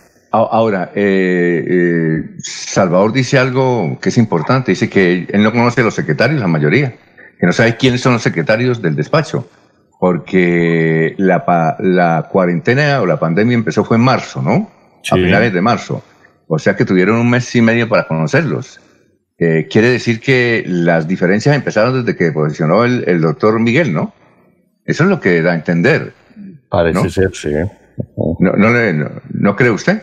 Sí, En todo y- caso, Y, y hasta qué punto eh, el doctor Moreno, actual alcalde, hereda las eh, frustraciones y los sinsabores de quienes hoy son concejales en relación con el alcalde saliente, ¿no? ¿Hasta qué Director. medida también eso ha pesado? A ver, César, que estaba perdido. ¿Está desayunando? Eh, no, no, estaba oyendo ahí y, y es que, ve- ve- ve- ve- te digo una cosa, es que estamos, estamos al aire, director, perdón. Sí, ya estamos al aire, sí, no, no puedo decir groserías, sí. No, no, es que la voy a decir, pero pasito. voy a decirla, voy a decirlo en santanderiano. Yo, es que- es que yo, bueno, yo conocemos a Salvador Molina y, y es un concejal serio, pero es que pasa lo siguiente, que Salvador Molina tiene una molestia personal, política, técnica con, el- con, el- con la alcaldía actual, con el- la administración actual. Entonces, y, pero hay una cosa que estoy a favor, es que los consejos municipales, los consejos municipales, los consejos de, de, de área metropolitana tienen que renaturalizarse porque han perdido, han perdido su razón de ser práctica. Y son para el control político y, para lo que está bien sí, para lo que está mal no. Han perdido, y si esa es la intencionalidad del, del equipo de trabajo que dice Salvador, bienvenido, porque los consejos están cada vez más diluidos, cada vez tienen menos importancia. Y lo otro es que, pero eso radica en lo siguiente, lo otro es que los gobernantes que, están, que se están eligiendo al Ejecutivo son muy jóvenes, y lo digo en serio, muy jóvenes, y no por ser muy jóvenes es que no sean idóneos, porque no quiero decir eso. Pero, y el consejo es un consejo que más o menos tiene experiencia. Entonces casi que hay una brecha generacional ahí para los, eh, para los esto, jóvenes de hoy en día, el consejo no tiene razón de ser, por eso no le ponen cuidado, porque para ellos eso no existe. Y entonces, eh, digamos, y su formación política también deja mucho que desear, porque es la democracia, ese es el esquema que tenemos. Y lo otro que quería plantear ahí es que, eh, es que a uno le queda la impresión de que, digamos, esa alcaldía de Florida Blanca tiene un norte que se plantea fuera del, del edificio, ¿no? Le queda a uno esa impresión, o sea, casi que Salvador Molina lo que dicen entre líneas es que hablamos que el alcalde y ese no es el que manda, es como lo que quiere decir para mí. Y lo cuarto es que eh, la pregunta que, que, le podríamos hacer a Salvador Molina, que le iba a hacer, pero que yo lo veo que está haciendo en un tema personal, es que si en el plan de desarrollo los concejales han participado activamente, ¿sí o no? Yo estoy de acuerdo, usted, Alfonso, estoy de acuerdo sí, con Julio. César como, como suele decir usted repitiendo a nuestro amigo Ruchi, estamos leyendo el mismo libro con César, ah, bueno, ¿no? Eh, acontece que, que, que, los concejales van a la biblioteca a buscar el diccionario y el diccionario siempre está por fuera. Ah, sí. Eh, pero es que, eh, llamo en esto, o, otra cosa. Bueno, Yo creo que esta situación se presenta en casi todas las alcaldías, porque es que los alcaldes con estas emergencias sanitarias, que pueden hacer contratación y hacer ejecutar proyectos sin ir al consejo, pues obviamente eh, está desplazando un, un, tanto no solamente a los consejos, sino a las asambleas. Pero, eh, director. Sí, entonces eh, se, se presentan situaciones por esa naturaleza. Pero, ¿no? las instituciones, venga, director, pero de eso se trata esto, las instituciones se fortalecen cuando aparecen las crisis o cuando aparecen las circunstancias no previstas. O sea, en esa modorra no. Voy a poner rapidito, en el ejemplo en Piedecuesta. En Piedecuesta pasó un problema entre un, una, una, avalancha durísima, un fenómeno climático, o sea, se, se, se, se cayó sobre Piedecuesta entre Pescadero y, y Piedecuesta, y eso fue noticia, pero el, el alcalde de Piedecuesta que está pensando que no resuelve ese problema. O sea, ahí sí les planteó un problema y el consejo y el alcalde deben sentarse a resolver ese problema. Ese es el plan de desarrollo de Piedecuesta. Sí. En el caso de Florida Blanca, en el caso de Florida Blanca, Florida Blanca tiene 40 mil personas eh, en la pobreza, más o menos pues, 270 mil habitantes, tiene 40 y 50 mil personas. Ese es el problema. El COVID, lo que hace, el COVID lo que le sacó fue una foto a esa pobreza, pero esa pobreza, digámoslo así, lleva más o menos 20, 25 años. En, mm. en el caso de Girón también. En el caso de Girón, que es el, el, el municipio que eh, tiene una especie de glamour ahí, de glamour de la gobernanza, en el caso de Girón, Girón, eh, Girón tiene patio trasero, patio trasero durísimo ese es el plan de desarrollo. Y en Bucaramanga también tenemos patio trasero. Y el COVID lo que hizo fue sacarle la foto, es una selfie, le saca una foto de la realidad. El COVID no es la crisis. No. Ah, eh, eh, Ernesto, ¿qué iba a decir Ernesto? ¿Yo? ¿Ernesto se fue? Ah, no, le, ah, le iba a decir a César que, sí. es que César estaba preguntando pues que si estaban participando activamente los concejales en el plan de desarrollo. Sí, están participando, pues la idea sería que lo contestara Salvador, pero en lo que hemos tenido la oportunidad de ver si todos están participando activamente y haciendo pues las sugerencias del caso. Eh, sí, no, con, frente al ejemplo que coloca el doctor Avellaneda, de que los concejales pues van a la biblioteca y no encuentran el diccionario, siempre lo encuentran ocupado, eh, ¿no sería posible que los concejales consultaran otro diccionario de la misma casa editorial, de pronto en una versión no tan actualizada, pero donde también puedan conseguir las preguntas que están consultando, las palabras que... Alfonso. A ver, el Pero si usted... Eh, sí, doctor Julio, siga. Pero qué pena, Lorenzo, no. Para responderle un tanto a, a Jorge corren el riesgo, como decía Marx, de encontrar una edición revisionista, ¿no? sí, sí, sí. A ver, Laurencio. Pero si uno revisa, mire qué está ocurriendo en Bucaramanga. El señor es alcalde, le está pidiendo cuentas. Hágame el favor, señor Juan Carlos uh, Cárdenas, y me dice cuántos mercados, cuánto a quienes lo ha entregado por detalle. Más o menos es lo que se está viendo ahorita. El Consejo de Florida Blanca pues tiene alguna serie de preocupaciones, las expresó Salvador Molina, qué ocurre en otros municipios, es exactamente igual. ¿Qué está pasando con tal cosa? Obvio, porque es que en este momento los alcaldes tienen que recibir primero las órdenes del presidente de la República, luego del gobernador de Santander y coordinar todo. Los concejales están un poquito olvidados y es eso. Yo le dije a Salvador, no son celos políticos, entre comillas, lo que están ahorita ellos, que no los han tenido en cuenta, por ejemplo, para algo que no los han tenido en cuenta para la compra de los mercados. Me refiero en términos de que observar, ¿sí? No que les vayan a algunas cosas diferentes. Entonces, ese es el celo político que ellos tienen. Están como olvidados en este momento, porque claro, los concejales eh, debían estar muy cerca al alcalde, pero en este momento es el alcalde, el gobernador y el presidente frente al COVID-19. Se toman decisiones que casi que las toman en Bogotá, la gobernación de Santander, y que tienen que ser coordinadas con los alcaldes. Esa es la situación, Alfonso.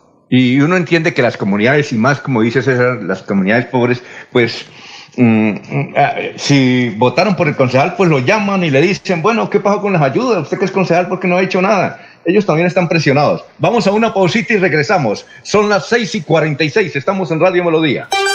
¿Sin plata para tu SOAT? Ven a Cofuturo y renueva ya tu SOAT para carro o moto sin tanto trámite. Visítanos en la calle 48, número 3333 y viaja seguro gracias a Cofuturo, tienda multiactiva que lo tiene todo. Cofuturo, creemos en ti.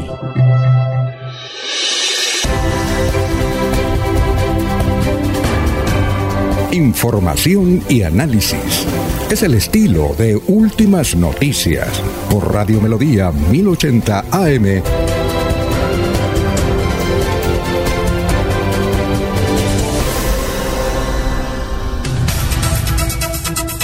Oiga, doctor Julio, usted ha escuchado hablar de Hilda Strauss, ¿no? ¿Se ha escuchado Sí. hablar de Hilda Strauss? En alguna época era muy, muy, muy mentada, como dice la canción. No, es que eh, por ahí vi una crónica donde ella todavía está trabajando, ya cumplir casi 90 años y está trabajando en una emisora en Bogotá, en la voz de Bogotá, y hace un programa todos los días de 9 a 11 de la mañana, ¿ya? Y además de belleza. Pero hace ella, con su... ella- ella tenía una, una, una casa productora de, sí, claro. de artículos de cosméticos, ¿no? Ah, Jorge lo conoce, Jorge ha escuchado hablar de Hilda Strauss. Hilda, Hilda Strauss. eh, Strauss, sí. Eh, creo que fue esposa de Ali Umar, eh, fue, fue esposa de una figura de la televisión. ¿De quién sería? Eh, sé que tiene, que trabaja con las hijas y con los nietos y con los eh, tataranietos en el programa. Imagínense, 90 años y ella dice que está bien. Y, y está dedicada a, a, eh, recetar, si se puede utilizar el término, productos de belleza. Imagínense, Hilde Strauss. Director. Dígame. Nació el 22 de octubre de 1933, tiene 86 años. Ah, Barranquillera. ¿Qué iba a decir, eh, César? No, es que quisiera devolverme un poquitito y permítame volver un poquitico para el tema de Salvador Molina, del concejal. No, es para, para, eh, digamos, si nos vamos en un dron sobre Florida Blanca, en un dron, va en Florida Blanca, en el tema territorial, tiene la cumbre Casco Antiguo Ritoque. Antes de la autopista en el sector occidental, etcétera. ¿Cuál es la relación entre la cumbre y Ritoque? ¿Cuál es la Cañaveral, Cañaveral, César, No, Cañaveral. Espere, espere, espere, espere. Es que es para lo siguiente. ¿Cuál es la relación entre la cumbre y Ritoque? Uno. Está en el mismo municipio. La relación, ¿cuál es la relación entre los que, las personas que viven, eh, eh, no es contra las personas esto, es, una- es del territorio. La relación de las personas que viven en el costado occidental de la autopista eh, de Florida Blanca, eh, pie, eh, Piedecuesta, o Florida Blanca, Bucaramanga. Perdón, Florida Blanca, Bucaramanga, es el sector de, de, de entre, que está ahí entre el el Mediterráneo, todo ese sector. ¿Cuál es la relación entre casco antiguo y ritoque? O sea, para lo siguiente, es para hacer ver que la heterogeneidad de Florida Blanca, esa es la identidad de Florida Blanca, que es heterogéneo por la razón que sea. Lo, eh, lo que es la Molinos, en Santa Ana, Santa Anita, Villabel, sobre todo Ciudad Valencia, ese es un poblamiento de hace 35, 40 años que se vino de Bucaramanga. Entonces, lo de Florida Blanca es un, es un laboratorio, si me lo permiten, sí, con todo respeto, un laboratorio con mayúscula, de construcción de identidad, de sociedad, de orden social. Todo el tema que hay ahí. Pero la vida en Florida Blanca política la definen en el casco antiguo. Entonces, eso para plantear lo siguiente. Ese es el contexto de análisis para construir una Florida Blanca, todo ese discurso que hay por ahí, para volver a creer, para lo nuevo, para todo eso que dicen por ahí. Pero todas esas frases que ellos dicen no tienen nada que ver con la realidad y Florida Blanca es el mapa de Florida Blanca, ¿sí me entiende? El estrato celestial contra el estrato, contra los, en los el mismo sector los postergados. Ese es el gran problema de los políticos. ¿Cómo construir? Debiera haber un concejal, por ejemplo, de Ritoque en el Consejo de Florida Blanca, en serio. Una, un, un, un ciudadano de, de, de, Ritoque en el Consejo de Florida Blanca, un ciudadano de ese sector de, de la autopista en el Consejo de Florida Blanca, para dar las discusiones de ciudad, ciudadanía, etcétera. Pero no, digamos, eh, eh, eso no se da y entonces los alcaldes y los concejales están metidos en un tema de, de la administración pública. Creen que, creen, que el, creen que Florida Blanca es la administración municipal, o sea, el edificio de la alcaldía, y la plaza de mercado al frente y el parque principal y ya. Y no, Bien, eh, César, nos, nos, ha levantado la mano desde Miami a esta hora, donde también ya ha salido el sol, don Florentino Mesa, que tiene toda la información internacional. Florentino, a las 6 y 51 minutos, ¿qué está sucediendo en el mundo? Hola, mucho gusto. Esta es La Vuelta al Mundo en 120 segundos. Soy Florentino Mesa. Los casos de coronavirus a nivel mundial sobrepasaron los 5 millones y la Organización Mundial de la Salud OMS informó que ayer se registraron 106 mil nuevos contagios en todo el mundo, la mayor cifra en un solo día desde el inicio del brote. El número de muertos es de 328.400. El fuerte ciclón Amphan arrasó una zona muy poblada en las costas de India y Bangladesh, arrancando tejados y provocando olas que superaron diques y puentes. La tormenta dejó pueblos enteros sin acceso a agua potable, electricidad ni comunicaciones. Al menos 24 personas murieron. El presidente Donald Trump indicó que Sopesa convocará una cumbre del Grupo de los Siete en Estados Unidos con los mandatarios de las principales economías del mundo, porque sería una gran señal de que las cosas están regresando a la normalidad a medida que avanza la pandemia. Ucrania abrió una investigación penal sobre las grabaciones filtradas en las que presuntamente se escucha al exmandatario Petro Poroshenko con el ex vicepresidente de Estados Unidos Joe Biden hablando acerca de las condiciones de un préstamo de mil millones de dólares. México registró un total de 3.020 asesinatos en abril a pesar de las cuarentenas generalizadas y de las medidas de distanciamiento social para combatir el coronavirus, lo que sugiere que la pandemia ha tenido poco efecto en la reducción de la violencia de los carteles de la droga. La Organización de Naciones Unidas ONU exhortó a los protagonistas de la disputa política en Venezuela a que reanuden negociaciones serias de manera urgente, mientras Moscú y Caracas lanzaron severas críticas a Estados Unidos y Colombia por la fallida incursión armada en la costa venezolana. El Partido Socialismo y Libertad de Brasil presentará hoy en la Cámara de Diputados una nueva petición de destitución del presidente Jair Bolsonaro por conducta irresponsable ante la pandemia de COVID-19 y por atentar contra la democracia. Israel atacó objetivos de Hezbollah en la vecina Siria y ensaya para lo que pudiera ser una invasión al Líbano, mientras Hezbollah ha reforzado sus propias filas y amenaza con invadir Israel en caso de una provocación, lo que ha generado temores de una nueva guerra. Gracias, eh, Florentino. Eh, vamos con noticias, Ernesto. A esta hora son las 6 y 53 minutos. Los últimos resultados del COVID-19 eh, dejan dos más en el departamento de Santander, uno en San Miguel y el otro en el municipio de Bolívar, dicen las autoridades. ¿Qué dijo ayer el presidente o qué manifestó, qué publicó sobre el aislamiento inteligente que se debe seguir en el territorio colombiano y así evitar que se siga propagando el COVID-19? Este video y este audio lo vamos a escuchar aquí y ver a través de Radio Melodía. En los próximos días empezaremos una nueva etapa de aislamiento inteligente, con enfoque de gradualidad, entendiendo las condiciones particulares de cada territorio del país. Desde el primero de junio avanzará la reactivación productiva, manteniendo los protocolos de bioseguridad y garantizando el distanciamiento social y la protección.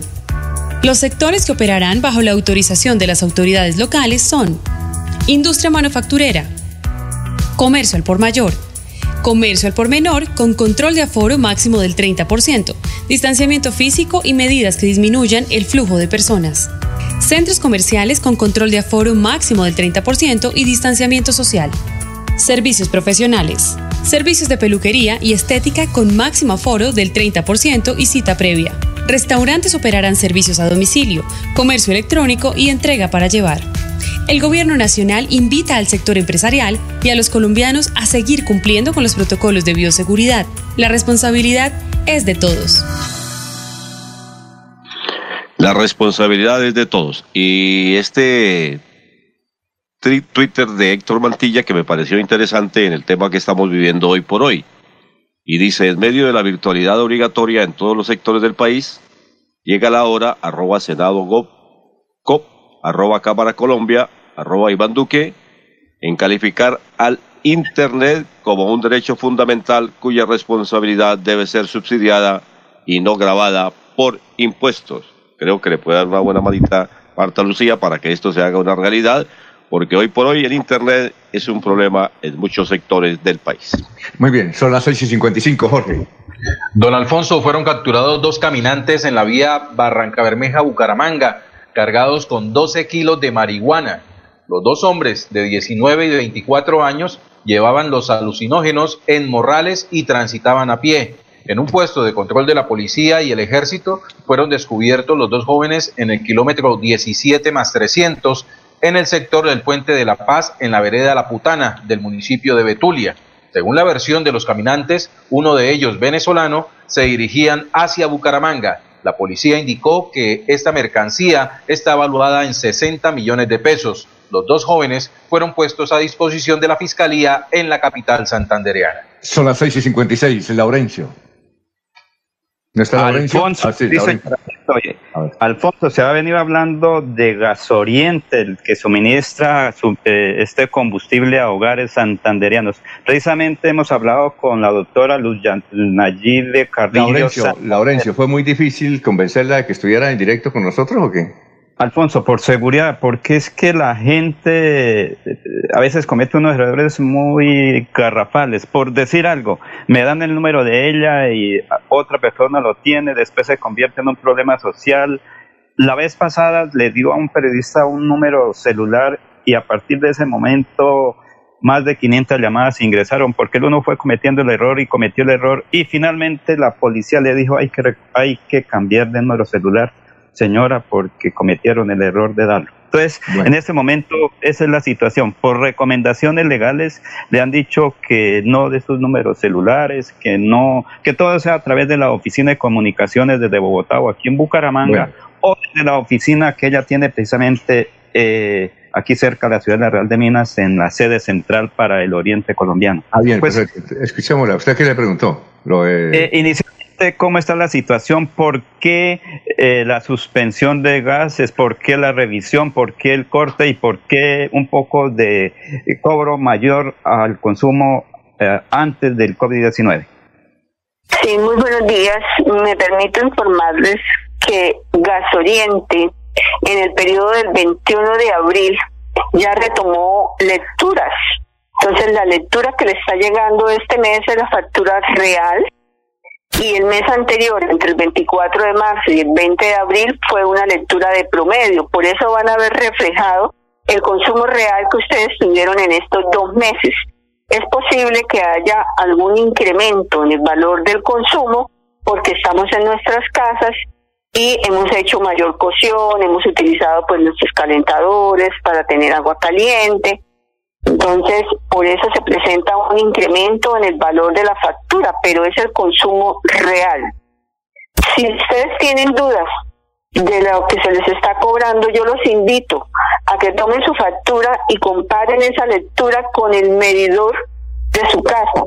Si tiene alguna variación, por favor comuníquense a Gas Oriente, la página www.grupobanti.com.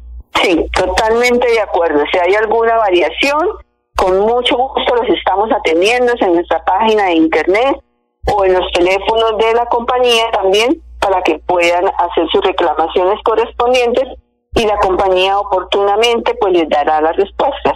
Sin embargo, algunos sectores dicen que durante este tiempo de la pandemia se incrementó el costo.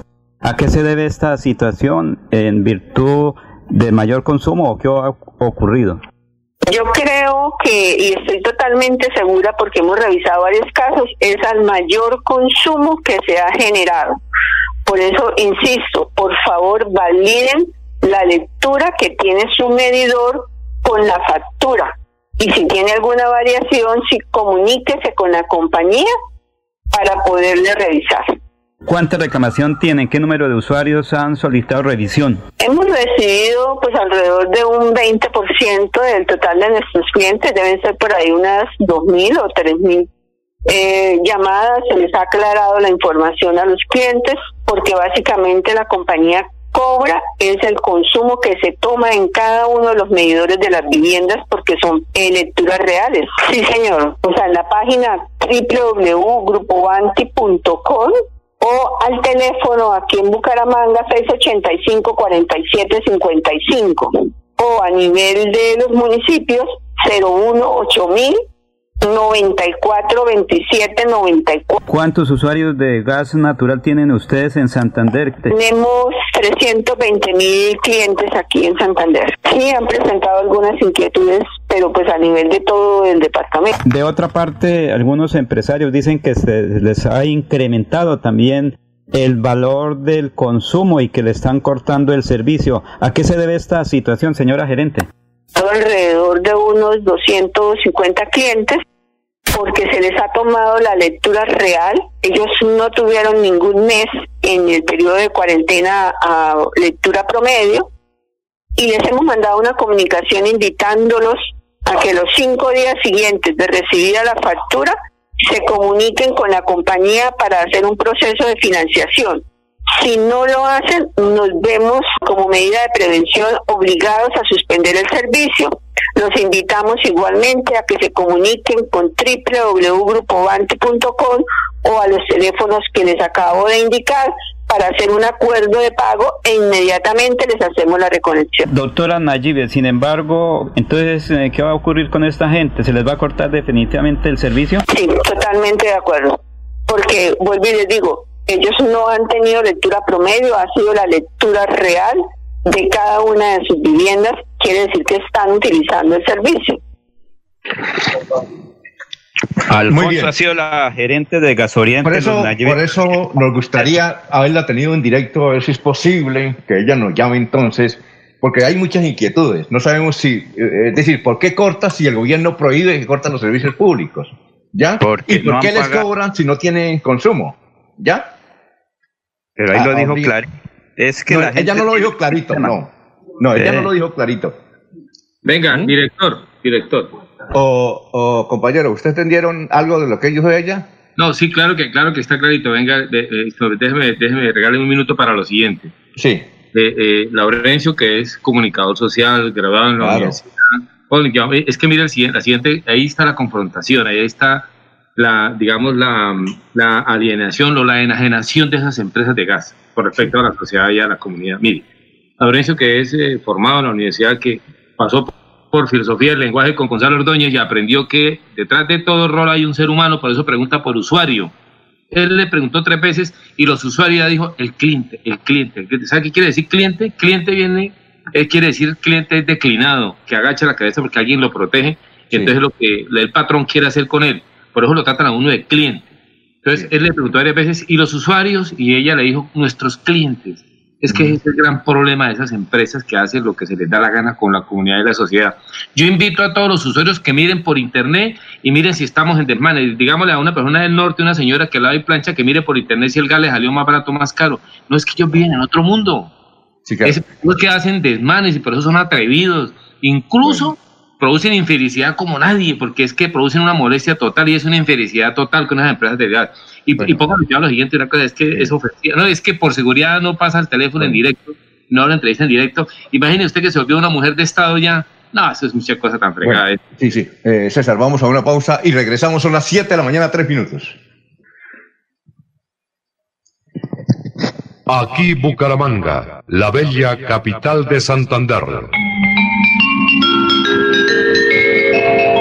Transmite Radio Melodía, Estación Colombiana, HJMH, 1080 kilociclos, 10.000 vatios de potencia en antena, para todo el oriente colombiano.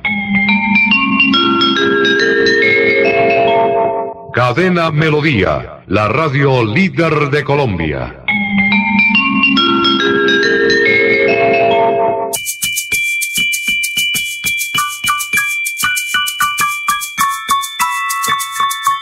Oye, ¿sabes qué puedes hacer los martes y los jueves? De 3 a 3 y media de la tarde, no te pierdas Batuta al aire, aquí mismo. Un espacio de diversión, entretenimiento y formación musical. Viaja con nosotros. Invita Ministerio de Cultura y la Fundación Nacional Batuta. ¡Te esperamos!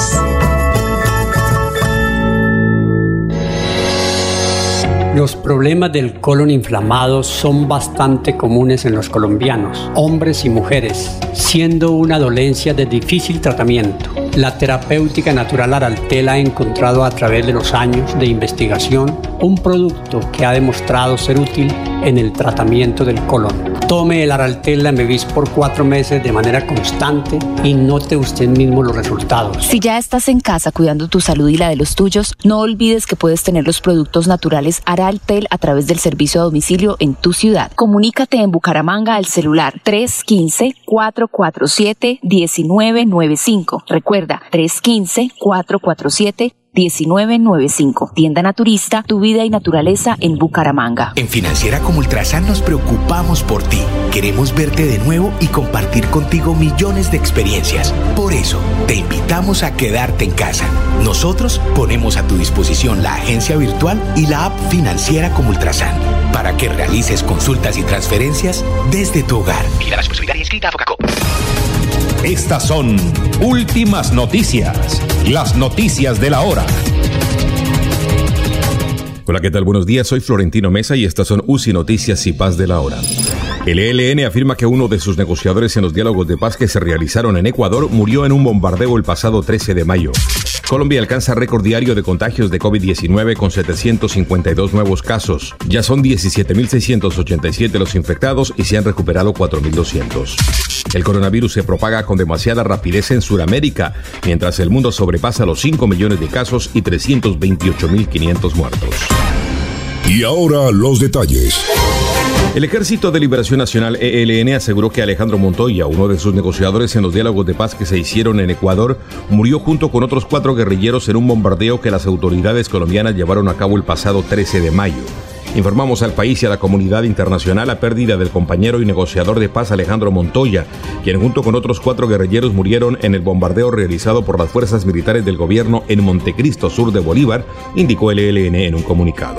Colombia alcanzó un récord diario de contagios de COVID-19 con 752 casos que elevaron a 17.687 el total en el país, mientras que la cifra de fallecidos aumentó a 630 con 17 nuevos decesos, casi la mitad de los cuales tuvo lugar en Cartagena.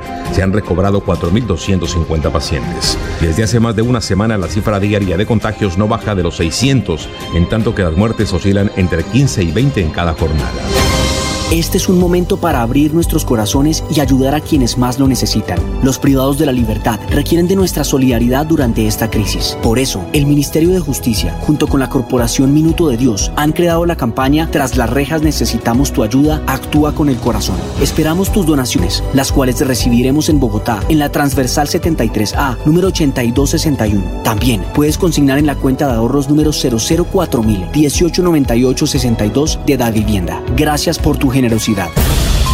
Suramérica centró la atención mundial por la rápida propagación del coronavirus en países como Brasil, Perú y Ecuador, naciones que contribuyeron a que se reportara la mayor cifra diaria de nuevos casos en el mundo desde que comenzó la pandemia. En las últimas 24 horas, 106 mil casos fueron reportados a la OMS, la cifra más alta en un solo día desde el inicio de la pandemia, lo que llevó a alcanzar 5 millones 15 mil afectados, con un total de 328 mil 400 fallecidos. Entérese primero en UCI Noticias y Paz. La radio es vida. La radio es optimismo y esperanza. La radio fue primero. La radio fue ayer, es hoy y será mañana. La radio, tu compañía de siempre.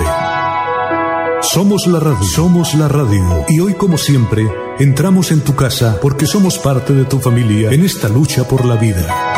Con Radio Melodía y últimas noticias, quédate en casa.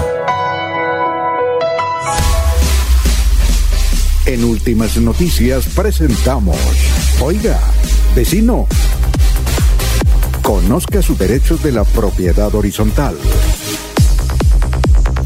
Desde su apartamento habla José Ángel Amador en Oiga, vecino. Eh, oiga, vecino, ¿cómo se encuentra? Don José Ángel. Oiga, vecino Alfonso, yo me encuentro muy bien, ¿y usted? Muy bien. Bueno, ¿y cuáles son los temas de estos cinco minutos? Bueno, vecino, pues la pregunta para todos los amables oyentes. ¿A usted en su edificio el administrador le permite inspeccionar, revisar los libros de contabilidad, los libros de actas, la correspondencia? Esa documentación permanece en la oficina de administración de su conjunto o edificio o esa documentación la guarda el administrador en su bolso, su cartera y en su casa? Entonces, hacemos esta pregunta porque acabamos de estar en un empalme de, en un conjunto residencial del sector de Cacique, en el que se realizó una reunión entre el Consejo Saliente y el Consejo Entrante, porque ellos sí pudieron realizar Asamblea General y también cambiaron de administradora. Una señora anterior que tenía cuatro años de permanencia en esa edificación y, oh sorpresa para mí, cuando veo que llega la señora y abre un bolso inmenso que traía y comienza a sacar chequeras, comprobantes de egresos, eh, facturas, documentos de contabilidad. Bueno, ¿y esto qué pasó? Y cuando comienza a hacerse la revisión de inventario de documentación que entrega, nos encontramos que una observación que le hacía el Consejo Nuevo a la administradora que, que salía era que por qué en el archivo de la contabilidad no aparecía pues prácticamente ninguna información, que la clave en, en, principio no le había dado la clave adecuada del computador y mucho menos del correo electrónico. Entonces, esta pregunta es clave y a partir de las 11 de la mañana de hoy por esta misma emisora y por las redes sociales estaremos con nuestro equipo de expertos respondiendo estas preguntas, vecinos. Oye, eh, eh, José Ángel, uno como inquilino o propietario de una casa o apartamento en el conjunto residencial puede pedir la actividad contable de la administración o es únicamente para los directivos? Cualquier residente cualquier residente, con mayor razón cualquier propietario, tiene derecho a inspeccionar. Alguien en este momento estará, ¿cómo así que cualquier residente? Sí, señor. Estos son libros, la contabilidad, esa reserva de la contabilidad es para los que tienen negocios extraños. Aquí en la propiedad horizontal, que es de copropiedad de todos, entonces los propietarios tienen un derecho directo. Bueno, que le den copias, que le entreguen y le envíen copias, tampoco pero sí él en el horario de, presencia del administrador en la oficina le puede solicitar e ir y verificar. Entonces le, hace un escrito y le dice, señor administrador, señora administradora, le solicito que me permita eh, en la fecha que usted lo determine en esta semana pasar por la oficina para revisar los libros de contabilidad. Quiero saber en cómo van realizados los contratos o las relaciones de pagos o las deudas que tiene el conjunto y le tienen que permitir que los libros de acta, es que quiero mirar cómo fue el, procedimiento que hizo la Junta pasada hace tres años. Permítame mirar las actas del Consejo de Administración de la época. Claro que tiene derecho a sentarse, leerla, tomar sus anotaciones. Si quiere tomarle fotos, hoy el mecanismo nos permite tomarle fotografías, se puede y debe hacer, además debe permitirlo. Pero eso es que lo tengan en la casa y resulta que el administrador no vive en el mismo conjunto residencial. Hombre, repito, y le estoy hablando no del estrato 3 o 4, estoy hablando del estrato 6. ¿Qué es eso?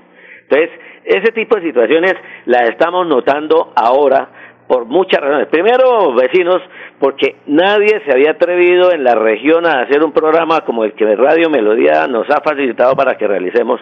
Y tanto así que cuando les digo que a las 11 de la mañana el equipo de Horizontal es porque efectivamente ya hay un grupo de profesionales, tenemos 16 profesionales vinculados ya a este equipo.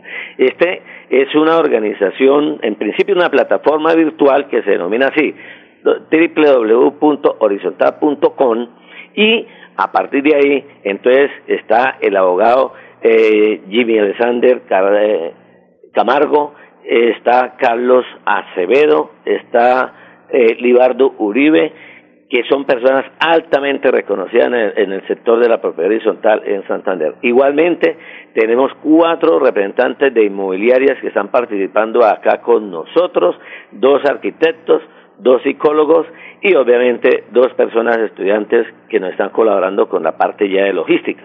Entonces, cuando hablamos de equipo, podemos entonces darle con mucha mejor claridad y amplitud explicación a cada uno de estos temas vecinos. Por eso Ah, invitamos a la ciudadanía para que nos siga llamando por el 390, perdón, 316-390-2435 y comunicándose vía horizontal. Muy bien, eh, muchas gracias. eh, nos vemos mañana a las 7.05 y hoy a las 11 de la mañana, ¿le parece? Claro que sí, vecino, estaremos atentos. Bueno, son las 7.15, vamos a una pausita y regresamos. Estamos en Radio Melodía.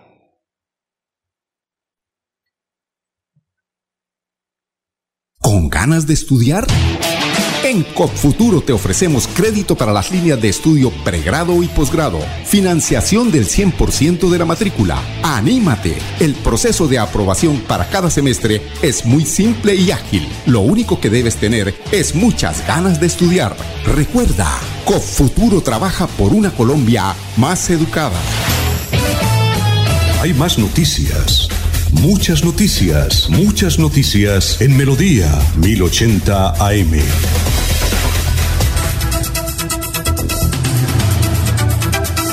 Muy bien, son las 7 de la mañana, 16 minutos, estamos en Radio Melodía. Una cosa, doctor Julio, eh, usted ha hablado del tema, o ha analizado, o ha leído el tema de Jorge 40, de Jorge 40, ¿no? Por lo siguiente. eh, Sí, Alfonso. Vi, vi un artículo de que esa familia es muy trágica y resulta de que habló la mamá de Jorge 40. Ella tuvo cuatro hijos, dos mujeres y dos hombres. Las dos mujeres perecieron en un accidente de tránsito. Y el otro hijo, Sergio, lo mataron hace 11 años, ahí en Valledupar. Y está eh, Jorge 40, que se encuentra pues en Estados Unidos preso. ¿Qué, qué familia tan trágica, ¿no le parece? Pues sí, una suerte muy triste para la señora. No, es increíble. cuatro hijos se, se, se diluyen en esa forma, ¿no? Ajá, eh, es increíble. Y, y- y sigue la, la- la polémica. Bueno, tenemos en la línea al señor secretario de Hacienda del, depar- del municipio de Piedecuesta. Está el doctor Milton Sinuco en la línea. Muy buenos días, Milton. Muy buenos días, periodista. Un saludo cordial a ustedes y a toda la audiencia. Bueno, Milton, eh, antes de entrar en, en tema, ¿usted todavía tiene la orquesta? Eh, miren, mire, mi profesión es la música. Yo, la música es para toda la vida. Esto aquí estamos es de paso. Ah, bueno, pero usted hace ya que unos años fue un secretario de Hacienda de pie de cuesta muy destacado, ¿no? Le puso orden Sí, a las finanzas sí. allá en... ¿Sí o no? Sí, he tenido la oportunidad de manejar las finanzas del municipio de Piedecuesta. Con esta es la tercera ocasión y también las finanzas de la Secretaría de Educación del Departamento de Santander durante dos oportunidades. Bueno, eh, Piedecuesta es uno de los pocos municipios en Colombia que le está ayudando con los servicios públicos eh, a los usuarios, es decir, les ha descontado la tarifa y otras cosas. ¿Qué otras buenas noticias hay para los habitantes de Piedecuesta, usted como secretario de Hacienda? Bueno, primero que todo, eh, la dirección de nuestro joven alcalde, el doctor Mario José Carvajal Jaime, ha determinado eh, crear unos incentivos para eh, los recibos de acueducto y alcantarillado en la Piedecuestana de Servicios Públicos, incentivos que van del 50% para estrato 1, el 20% para estrato 2 y 15% para estrato 3. Además de eso, un descuento para quienes paguen de manera eh, pronta y anticipada del 10% para todos los estratos. Eso eh, como, eh, director de la Piedecuestana de Servicios Públicos, nuestro querido eh, gerente Pacho Abril y la Junta Directiva, se resolvió que el municipio de Piedecuesta direccionara mil millones de pesos para eh, eh, ayudar a, nuestros queridos eh, ciudadanos del municipio de Piedecuesta. Igualmente, en materia tributaria, extendimos hasta el último día del mes de junio los incentivos de industria y comercio que estaban hasta el último día del mes de marzo, ahora van hasta el último día del mes de junio con un 5% de descuento para nuestros queridos contribuyentes de industria y comercio. Igualmente, impuesto predial se extendió hasta el último día hábil del mes de, del mes de junio con un 3%. Bueno, oye Milton, eh, le voy a contar esta anécdota. Resulta de que una vez le preguntamos al doctor Álvaro Uribe, oiga, doctor Álvaro Uribe, ¿usted por qué a sus consejos comunales nunca lleva al ministro de Hacienda? Dijo, porque es que él es el que maneja el billetico y hay que mm, proteger mucho las finanzas. Y si él va a un consejo, allá lo pueden convencer de las rebajas y luego nos metemos en problemas. Y generalmente los secretarios de Hacienda y el doctor Julio sabe de los departamentos de los municipios son mm, contrarios a hacer rebajas. Por eso es que sus anuncios, que lo haga usted directamente, son muy buenos, ¿no, Milton?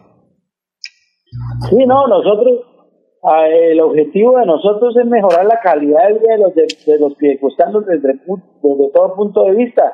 Nosotros estamos, primero, eh, mi querido periodista, eh, dándole cumplimiento a la ley 617 en su artículo 3 en lo que tiene que ver con la austeridad del gasto para poder mejorar la calidad de vida de los piedecuestanos dando est- estos incentivos. Eh, nosotros hemos estado en estos seis meses precisamente atendiendo tres emergencias hemos salido adelante y, el municipio y los ciudadanos le están reconociendo el trabajo que se está haciendo eh, por parte del equipo de trabajo, nuestros secretarios de despacho y el señor alcalde. Estamos en el Consejo Municipal también sustentando el plan de desarrollo. Yo soy el único secretario que estoy allá todos los días acompañando pues a todos los secretarios que tienen todos los días una cita con el Consejo y el Consejo ayudando también a sacar adelante ese plan de desarrollo, querido periodista. Muy bien, Julio, eh, Julio tiene una pregunta, doctor Julio. Julio Enrique Avellaneda. Sí, señor, saludo cordial. Yo no sé si decirle doctor o músico a, a, a este extraordinario funcionario de Piedecuesta. Doctor Julio, ¿usted sabe cómo se llama la orquesta él? ¿Y cómo se llama? Grupo Giesta, todavía es Grupo Giesta, ¿no, Milton? ¿Sí?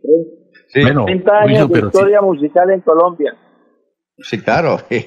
Si de definir musicalmente las finanzas del municipio de Piedecuesta se tratara, ¿cuál de estas canciones le podemos aplicar? La Plata de Diomedes Díaz, Billete Verde, No Tengo Dinero, que creo que es de Juan Gabriel, o Amor de Pobre, que canta Miltiño. ¿Cuál de esas canciones es válida? Bueno, eh, primero quiero decir que las finanzas del municipio de Piedecuesta, para ponerle un término musical, se, se encuentran de manera afinadas. Afinadas, pero eh, con austeridad del gasto, nosotros tenemos un servicio de la deuda supremamente alto. Vamos a pasar a la historia porque somos el gobierno que en los últimos 30 años el- del municipio de Piedecuesta hemos tenido que pagar más servicio de la deuda. Vamos a pagar 60 mil millones de pesos en los cuatro años, pero estamos buscando unas estrategias financieras para poder eh, mm, mm, hacer prórrogas y, y encontrar gracia para, para los créditos que están ya en el municipio para poder eh, desarrollar obras que beneficien a la comunidad de Piedecuesta. Oye, Alfonso. Milton. Sí, eh, a ver, don Laurencio. Y señor secretario de Hacienda, ¿y cómo los contribuyentes en medio de las dificultades sí están pagando o pagaron eh, lo de industria, de impuesto predial y todo eso? ¿Sí están pagando o cómo lo han hecho?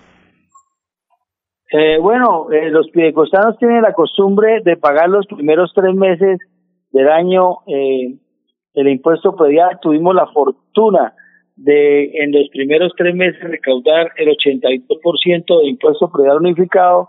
Eh, el impuesto de industria y comercio va de manera lenta, pero hemos extendido los plazos precisamente para que los piedecuestanos tengan la oportunidad hasta el último día del mes de junio eh, hacer sus pagos con descuentos o también tenemos la modalidad de acuerdos de pago.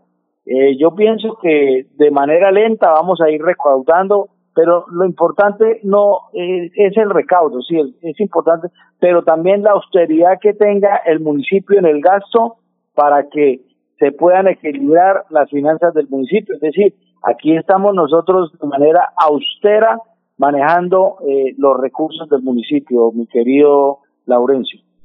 Oiga, eh, Milton, eh, en campaña eh, su jefe, el doctor Mario José Carvajal, dijo, mire, si yo soy alcalde, todas esas eh, sedes que tenemos en varios sitios de la administración, que la tenemos irrigada, por ejemplo, la mayoría están en, en el centro comercial Pie de la Cuesta, eso van a salir de ahí porque estamos pagando cada año 5 mil millones de pesos de arriendos. Y entonces vamos a ahorrarle al municipio esa platica y nos vamos para donde es nuestro. ¿Eso ya lo cumplió o se va a cumplir? Bueno, eh, antes de entrar en el proceso de la pandemia, hace dos meses, el querido nuestro querido secretario general, el doctor Jaime Rogerio Rangel, ya se encontraba buscando los sitios, las casas, eh, los sitios para, para poder mm, trasladarnos efectivamente a otros sitios, pero pues eh, sucedió esto de la, de la emergencia y pues no, no es que no se haya vuelto a hablar del tema, pero, pero sí esa es la intención del gobierno. Además de eso, pues eh, economizar en el tema de los arriendos, buscando unos predios que faciliten más eh, eh, el mejoramiento de las finanzas y, y eso es un es una promesa de campaña y lo vamos a cumplir. Estamos en eso. Ya se han revisado algunos predios para trasladar algunas secretarías. Ah, bueno. Oye, Milton, muchas gracias, ¿no? Muy gentil. No, aquí estamos para servirle, periodista Pineda, y a toda su mesa de trabajo. Estamos trabajando con nuestro joven alcalde y vamos a salir adelante de esta difícil situación. Un abrazo para todos. Muy bien, el doctor Milton Sinuco, el dinámico secretario de Hacienda de Piedecuesta y Hombre Orquesta. Bueno, son las 7.27. Eh, Director, dígame, dígame, gran César. No, director, es que hay un comentario ahí, eh, digamos, puntillosito. Dice el, doctor Milton, sino que dice, aquí trabajando para nuestro joven alcalde. No dice alcalde joven, sino joven alcalde. Primero joven, después alcalde. ¿Y qué pasa? ¿Cuál es la diferencia? Diga alcalde. Oiga, mire, eh, vamos a empezar este análisis. Le voy a leer eh, una cosa que el doctor Alberto Montoya Puyana se atrevió, a escribir en Vanguardia su columna, que uno a veces cuando se encuentra a, ambientalistas radicales dice, no, no me hablen de razones de que por qué Minesa se debe quedar. Nunca aceptan las razones. Aquí tenemos un común amigo de nuestro equipo de trabajo, no lo voy a mencionar. a ver, señor. es que, es que señor. Minesa tal... No, yo, yo no lo menciono a usted. Ah, sí, sí, no, yo no, yo tampoco digo que nada, que vamos, ahí estamos, eh, que tengo buen internet. Entonces yo le digo, eh, y un común amigo me dice, no, mire esa no, que se debe ir, yo no, no acepto razones. Mire lo que dice Alberto Montoya Puyana y espero que analicemos lo que él dice, si está de acuerdo o no. Dice Alberto Montoya Puyana, eh, quiero hacer un llamado a la cordura y a la sensatez para que con óptica diferente y total franqueza examinemos la explotación de oro en el municipio de California respetando al máximo el cuidado del ambiente, bajo las más estrictas normas de control ambiental. Examinemos estas cifras. La extracción técnica generaría mil empleos directos y cuatro mil indirectos. La inversión social en la zona ascendería a 40 mil millones de pesos. En impuestos y regalías, anualmente 390 mil millones en compras a nivel nacional, 7.8 billones con B. La inversión actual es de 3.1 billones con B y la que falta sería de 5.85 billones. La zona de la explotación no tiene que ver con el páramo y no existirá contaminación de fuentes hídricas. Me pregunto, ¿podemos ignorar estas cifras cuando estamos en una coyuntura económica? Doctor Julio, ¿cuál es su pensamiento? Eh, Alfonso, sí, el, exalcalde da unas cifras importantes en, materia de, recaudo, de ingresos que puede generar esa explotación, pero no nos ha dicho cuánto vale el agua que se puede afectar. Pero sí, pero, pero él dice que se va a cuidar el medio ambiente bajo las más estrictas normas de control ambiental. Bien, eh, César, ¿qué dice? A ver, Laurencio. Alfonso, cuando a un ciudadano lo operan, es afectado todo el cuerpo. Digan que no pasa nada con que se saque el oro arriba en California, Betas o en cualquier sitio. El páramo se va a afectar y nos va a afectar a 4 millones 500 mil habitantes de Colombia y parte de Venezuela. Lo que pasa es que cada quien tiene un concepto, bien desde la parte económica, bien desde la parte ambiental, bien desde lo que va a generar. Pero Alfonso, lo que ocurre, ¿por qué los árabes no eh, invierten en otras cosas? Ellos saben que el agua es oro. Por eso allá en los eh, estados árabes la principal inversión es en, en, lograr agua, porque ellos no tienen agua. Y mire que aquí sí no van a afectar. Lo que ocurre es que depende del concepto que se tenga. Sin embargo, uno es el económico, otro es el ambientalista. Y para Sotonorte, para ellos es importante generar empleo, generar recursos. Pero después, como yo siempre he dicho, después de que se ha afectado, nadie sabe exactamente qué va a ocurrir después. Por ejemplo, el COVID-19, cómo nos está afectando, afectó todo hasta ahora nos estamos acostumbrando a conocer. Exactamente ocurre en Sotonorte. Nadie conoce, nadie puede decir qué va a ocurrir después de la explotación del oro, porque va a ser afectado todo, quiera uno o no quiera. Mire, Laurencio. Sí, Laurencio, aquí, sí, y, ya vamos con César. Le, encargo, la grabación de la intervención de Laurencio porque es que no le entendí finalmente qué quiso plantearnos. Laurencio. Eh, no, que, la, no, le, Laurencio, no le vuelva a ofrecer tortas de esas que hace acá, ni el juguito. Yo, yo, yo no le volvería al doctor Julio a, a, dar más tortas. Precisamente porque como no ha vuelto a enviar es que le hago esa pregunta. la corrección fraterna, Alfonso. Lo que pasa es que nadie sabe cuál es la afectación frente a la explotación del oro. Ninguno. Todos hablamos en posibilidades, en defensa o a favor de pero nadie exactamente sabe de la, ¿sí? Bueno, vamos a hacer, Laurencio, vamos a hacer una pausita y regresamos con ese tema que es muy bueno, porque seguramente todos nuestros compañeros tendrán un punto de vista sobre las declaraciones de Alberto Montoya, porque es que aquí la gente le da miedo hablar sobre los beneficios de, de Minesa, le da miedo, le da pánico. Entonces el doctor Alberto Montoya Puyana coloca esa reflexión en vanguardia en, el, en su columna para que la gente opine. Son las 7:32 minutos, estamos en Radio Melodía. Aquí Bucaramanga, la bella capital de Santander. Transmite Radio Melodía, Estación Colombiana, HJMH, 1080 kilociclos, 10.000 vatios de potencia en antena, para todo el oriente colombiano. Cadena Melodía, la radio líder de Colombia.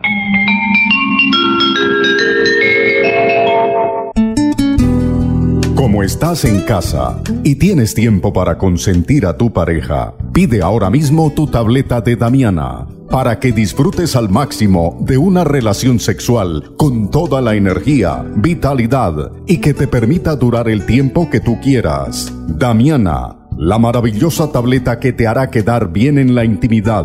Pídela a domicilio en Bioalterna. 643-6636, 643-6636 o al celular 321-441-6668, 321-441-6668. Bioalterna, calle 55 3117, Barrio Antiguo Campestre, Bucaramanga.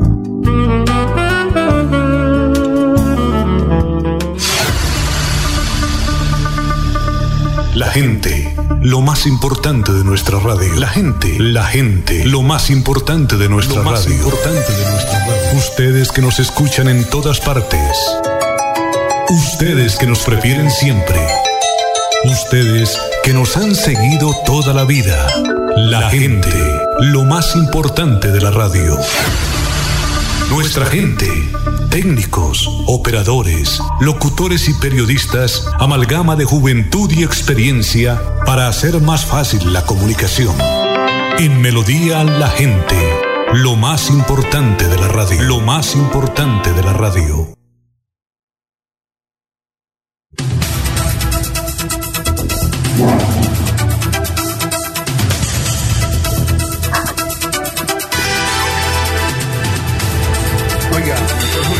¿Usted no cree que eh, se necesita tener bien puestas las que sabemos para hacer comentarios como el que hizo Alberto Montoya Puyana? Porque le caen todo el mundo. A, a mí ya llevo, ya llevo 15 insultos.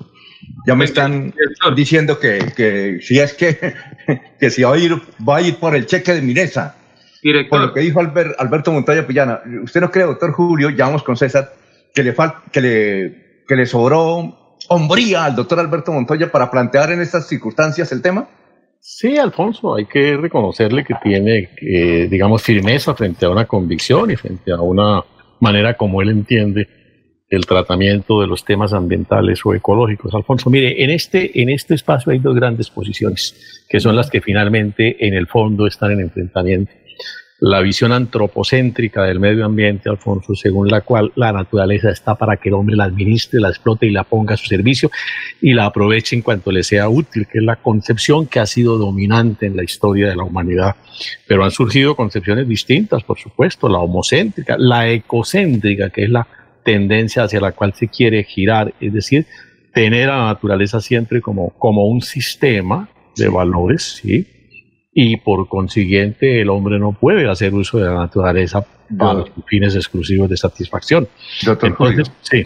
Y aquí tuvimos, recuerda usted, a un veterano profesor eh, eh, hidrólogo, además de la Universidad Industrial de Santander. ¿Usted estaba ese Sí, día? Sí, sí, cómo no, yo estuve. Que él dice que en nada afecta el agua este proyecto de Minesa. En nada, pero en nada. Y lo dice científicamente y existe los foros. Lo que Pero, pasa, Alfonso, eh, lo- Alfonso. Un momentico, un momentico, Laurencio.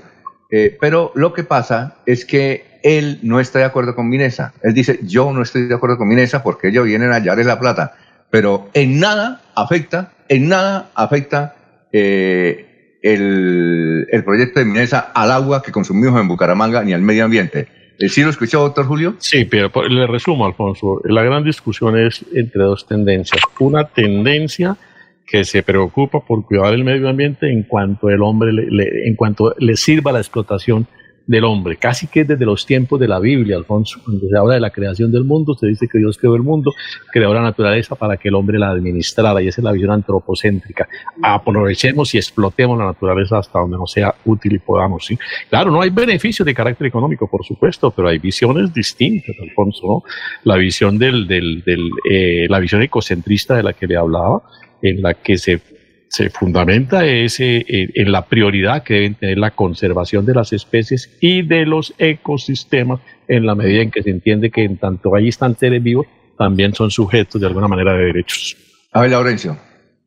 Alfonso, es que alguien me dijo después de esa intervención lo siguiente, dijo, abro comillas, se le olvidó que él compró unos terrenos por San Vicente, eh, por Sabana de Torres, tenían bosques, tenían nacimientos de agua y cuando los convirtió fue eh, ampliar la zona agrícola en cultivos de palma de aceite. ¿Qué ejemplo puede dar él cuando destruyó bastante naturaleza? Obviamente para ampliar la frontera agrícola y tiene una cantidad de plantaciones de palma de aceite. El señor, ¿qué dice usted, Alfonso? Entonces es una persona hablando de cosas que en un momento sí, pero en otro momento no. A ver, eh, César.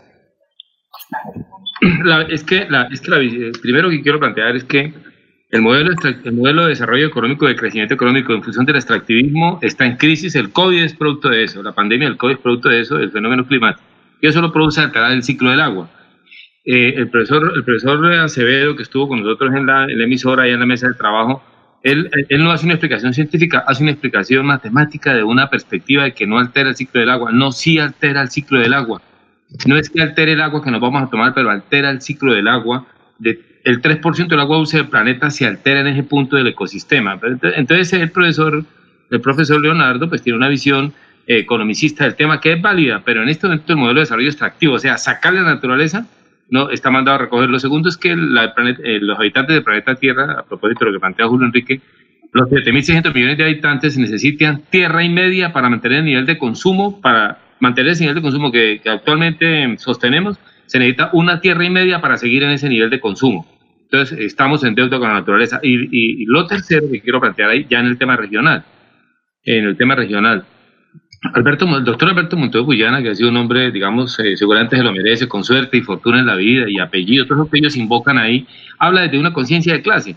un, un, Montoya Puyana está, está trabajando en la electrificadora, creo que es el gerente, el otro estuvo manejando el, la coordinación de sostenibilidad de Minesa y ahora está en una, o sea, él habla de una posición de clase y a ellos les conviene que se saque el oro porque ellos se van a beneficiar con sus empresas proveedoras, a ellos les van a quedar lo mejor de las boronas que iría dejar el proyecto.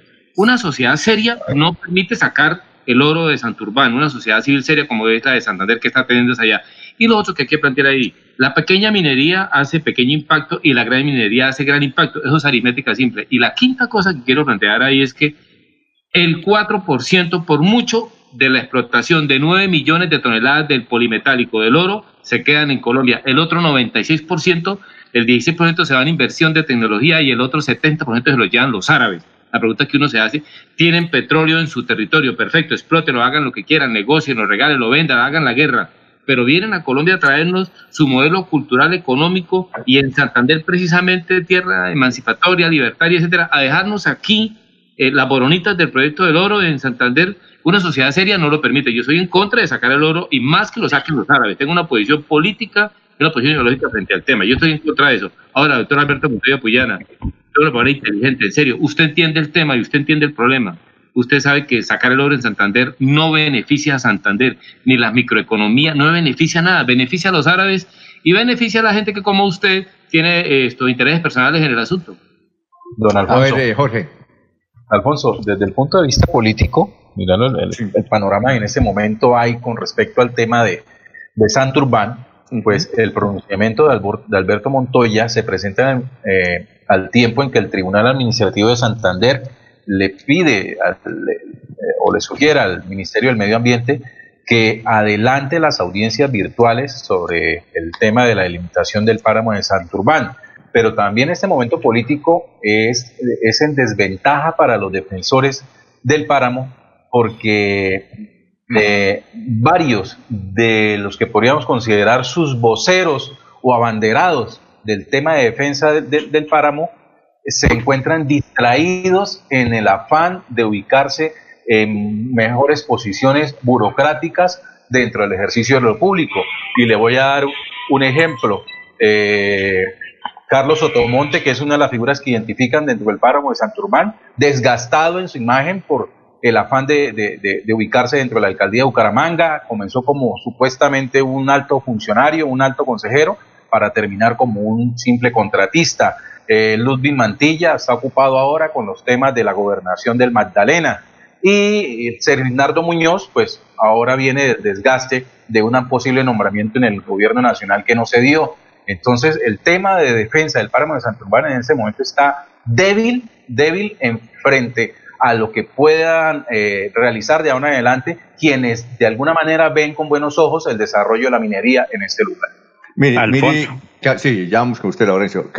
Eh, Carlos Sotomonte dice, doctor Alberto Montoya, le pido, le, pido, le, pido cordura y sensatez. El agua es prioridad. La crisis no puede ser aprovechada por aquellos que pretenden destruir nuestros recursos naturales. Muy lamentable la columna publicada por usted en lo que sugiere que el proyecto de explotación de Minesa es la salida de la crisis económica. ¿Qué iba a decir Laurencio? Alfonso, ¿para qué sirve el agua? Para lavar las manos. Recuerde que desde la parte bíblica eso fue lo que le permitió cuando iban a crucificar a Jesucristo. Deme agua y que yo limpio mis manos, no va a quedar contaminada porque eh, crucifiquen a Jesucristo. Pero es que, Alfonso, en este momento, ¿cuál es el elemento esencial del COVID-19? Agua llegue a su casa y se baña, llegue a su casa y tome mucha agua, llegue a su casa y se lava las manos. Por eso, tenga está bien, pero eso qué tiene que ver con lo que estamos hablando, es que es que lo importante a ver, claro, a ver lo que estamos hablando es si le, si le sirve el proyecto de Minesa a Santander o no. No le sirve, Alfonso, si no ah, fuera por el escúcheme esto, Alfonso, si no fuera por el agua, el sitio donde está el oro no pasaría nada, pero es que es una, yo le he dicho, es el nacimiento o la fábrica de agua para más de 4 millones 500 mil habitantes y el agua está por encima de todo. El cuerpo humano necesita por lo menos 4 litros de agua diario cuánto tiene de agua el cuerpo humano. El No, por eso. 80%. Alfonso. Laurencio, el- Laurencio, es que eso, eso, eh, Laurencio, es que eso no está en discusión. Es como si Claro yo le pregunto a usted.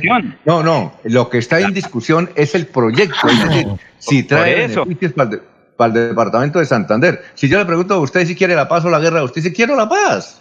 Eso es no, lógico. no, no, pero es que eso no es, ahí no es de paz y guerra, es porque el sitio donde está. Si el oro de Santurbán estuviera, por ejemplo, en Barranca Bermeja, Sabana de Torres, en una parte que no fuera a afectar el agua, nadie estaría peleando. Pero usted revise, Alfonso, cuánta gente ha salido a marchar de Bucaramanga. Mire que, entre comillas, hay un conflicto social entre los habitantes de Sotonorte y los habitantes del área metropolitana. Desde aquí defendemos el agua como producto de vida, no de económico y allá ellos piden que les dejen explotar el oro, obvio, porque para ellos, ellos siempre han vivido encima de semejante riqueza, pero en una pobreza cruel, Alfonso, allá viven muy pobre la gente. Mire, eh, eh, Salomón nos escribe desde Betas y dice, dice eh, lo que pasa, quiero decirle a ustedes que el 80% de los que vivimos acá, trabajamos acá, estamos de acuerdo con ese proyecto de Minesa, el 80%. Sí, pero venga, do- dos cosas, director, perdón. Si el 80% están de acuerdo de los que viven allá, entonces yo le sugeriría al líder Salomón, ya que se pone en la mesa y en el debate que me parece sano que alguien de allá lo diga, el 80% que viene, mire, sí, pero eh, eh, un millón de personas del área metropolitana no están de acuerdo y que tenga en cuenta que la comunidad es ellos y nosotros, somos la misma comunidad, entonces no fragmente la- el tema comunitario porque pierde el año. Y lo segundo, entonces, que se queden allá y no vengan a Bucaramanga porque ellos allá son ellos solos. Eso es una cosa mandada a recoger esas identidades pequeñitas ahí. Lo que quería es que con respecto a lo que dice Jorge Caicedo, y con respecto al liderazgo, seguramente hay algunos líderes desgastados, unos más que otros, o otros eh, no tan, de- bueno, etcétera, pero es que el proceso social en torno al tema de Minesa, la, so- eh, la sociedad civil no depende del liderazgo, depende de la sociedad. Si no son ellos los líderes, ah, vendrán otros. ¿Y quién habla? ¿Quién Depende- habla en este momento con la sociedad? un proceso, espere, si un proceso social depende del líder, no hay proceso social.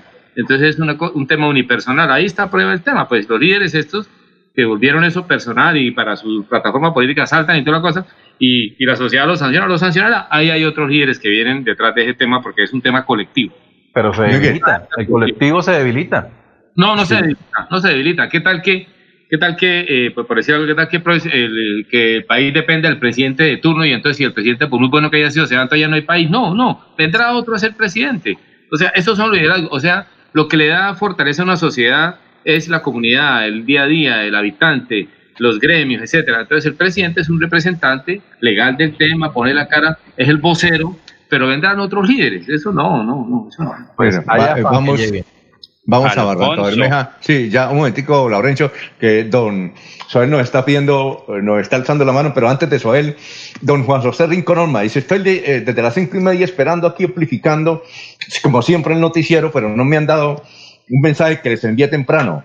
Dice, es para pedirle un favor al doctor Miguel Ángel Moreno, alcalde de Floria Blanca, y a la gerente de la clínica Guane, la doctora Pilar Constanza Rodríguez Tinjacá. Hoy, de 8 a 1 de la tarde, se reactivan los servicios en los puestos de salud del barrio El Reposo para solicitar las citas médicas al teléfono 648-442, extensión 120 o al celular 317-254-6310 con Peter Bueno. Peter Bueno León, excelente funcionario de la clínica Ugane. Vamos con ustedes, Joel, son las 7:48. Muy buenos días.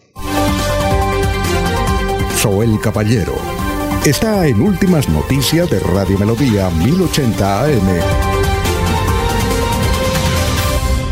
Buenos días, Alfonso, para usted, para los compañeros, igualmente para todos los oyentes. Ecopetrol hizo un llamado a quienes mantienen acciones de hecho en los campos Casaba y Cantagallo, al parecer en protesta por la adjudicación del contrato para la prestación del servicio de transporte en estos campos petroleros, el cual fue asignado de manera transparente a proveedores locales que cumplieron con las premisas de libre competencia, transparencia ética, idoneidad y precios justos. En desarrollo de este proceso, Ecopetrol adelantó un método competitivo en el cual invitó al participar tres empresas del área de influencia del Magdalena Medio de la Central, así un proveedor de Yondo, tres proveedores de Puerto Wilches, seis proveedores de Barranca Bermeja y un proveedor de Sabana de Torres y dos proveedores más del corregimiento del centro.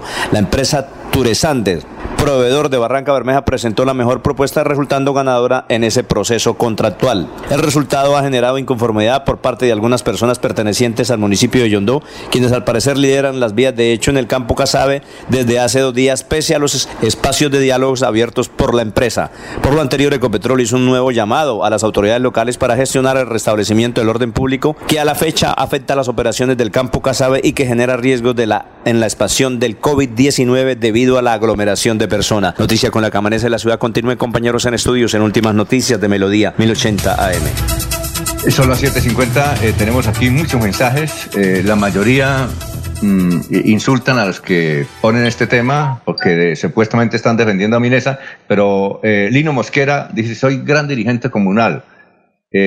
don Laurencio y César están muy mal informados, mal informados. El proyecto está por fuera del páramo. Nunca lo van a querer entender porque son tercos, cerrados y no admiten opiniones diferentes.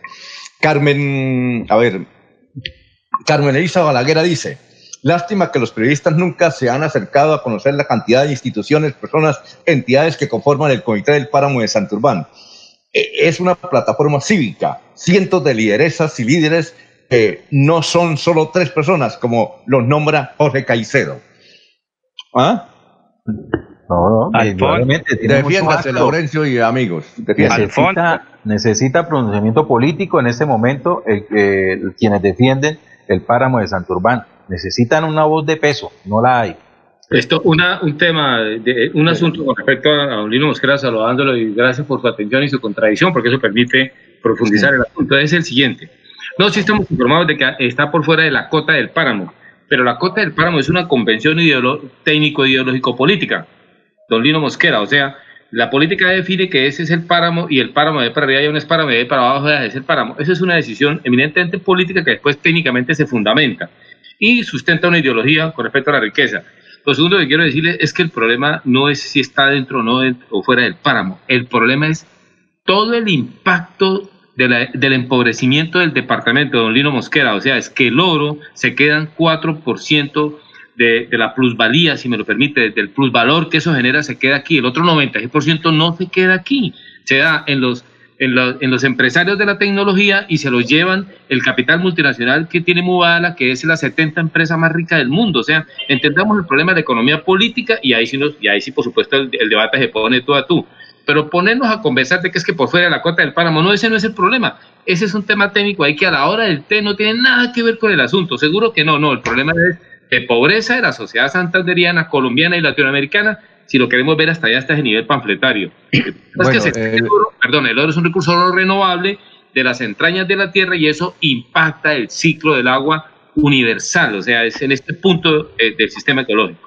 Bueno, Laurencio, para ah. ir cerrando ya, porque tenemos que irnos. Ay, Laurencio. Pues el señor Lino sabe y conoce muy bien el peñón donde hay muchísima agua, pero es que él está descubriendo que el agua moja.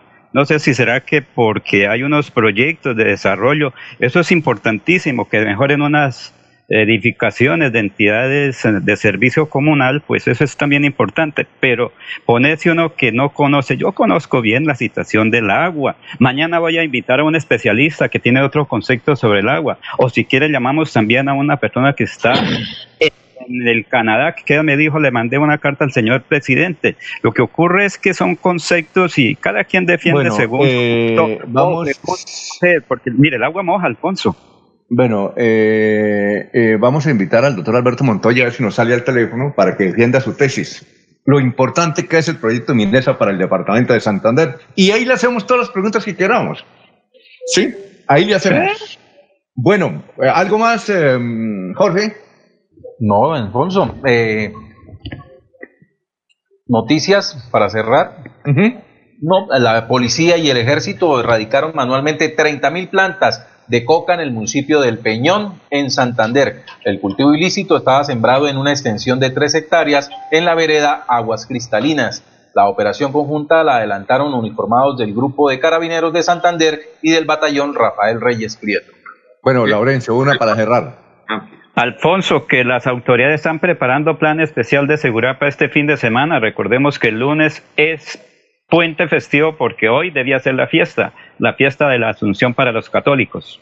Bueno, eh, doctor Julio, doctor Julio, sí. Sí, Alfonso. Eh, para terminar. sí, se pronunciará la Contraloría General de Santander acerca de los contratos que otros medios de comunicación han venido denunciando como irregulares en la gobernación del departamento a propósito de las adjudicaciones con motivo del COVID. Dos cosas, director. A ver, César. Una pregunta para el doctor Serpa, un estratega político. ¿Cuál es el contrauribito que él tiene para decir que viene la segunda instancia? Y lo segundo, porque en eso es como una carrera de ciclismo, para uno bueno, para la bajada hay que poner uno bueno a la bajada, entonces el, el, el Partido Liberal está pensándolo. Y lo segundo que quiero plantear que usted sabe cuál es la bebida que más se toma en el mundo después del agua. Eh, ¿La cerveza? No, el té. Hoy es el Día Internacional, del Día Mundial del Té, que es saludable y, y es la bebida que más se toma en el mundo des- después del agua, diciendo, además ag- agregando que se hace con agua, pero el té Bueno. bebida que más se toma. Bueno, muchas gracias. Sigan en melodíaenlínea.com. A las 8 viene Amparito Parra. A las ocho y media, última hora noticias con Nelson Rodríguez Platas de Doña Nelly Sierra. Y a las 11, oiga vecino con José Ángel Amador. Son las 7.55. Buenos días. Últimas noticias los despierta bien informados de lunes a viernes. En todas las áreas de la información regional, un periodista de Últimas Noticias registra la información en Radio Melodía 1080 AM y en melodíaenlínea.com. Director Alfonso Pineda Chaparro.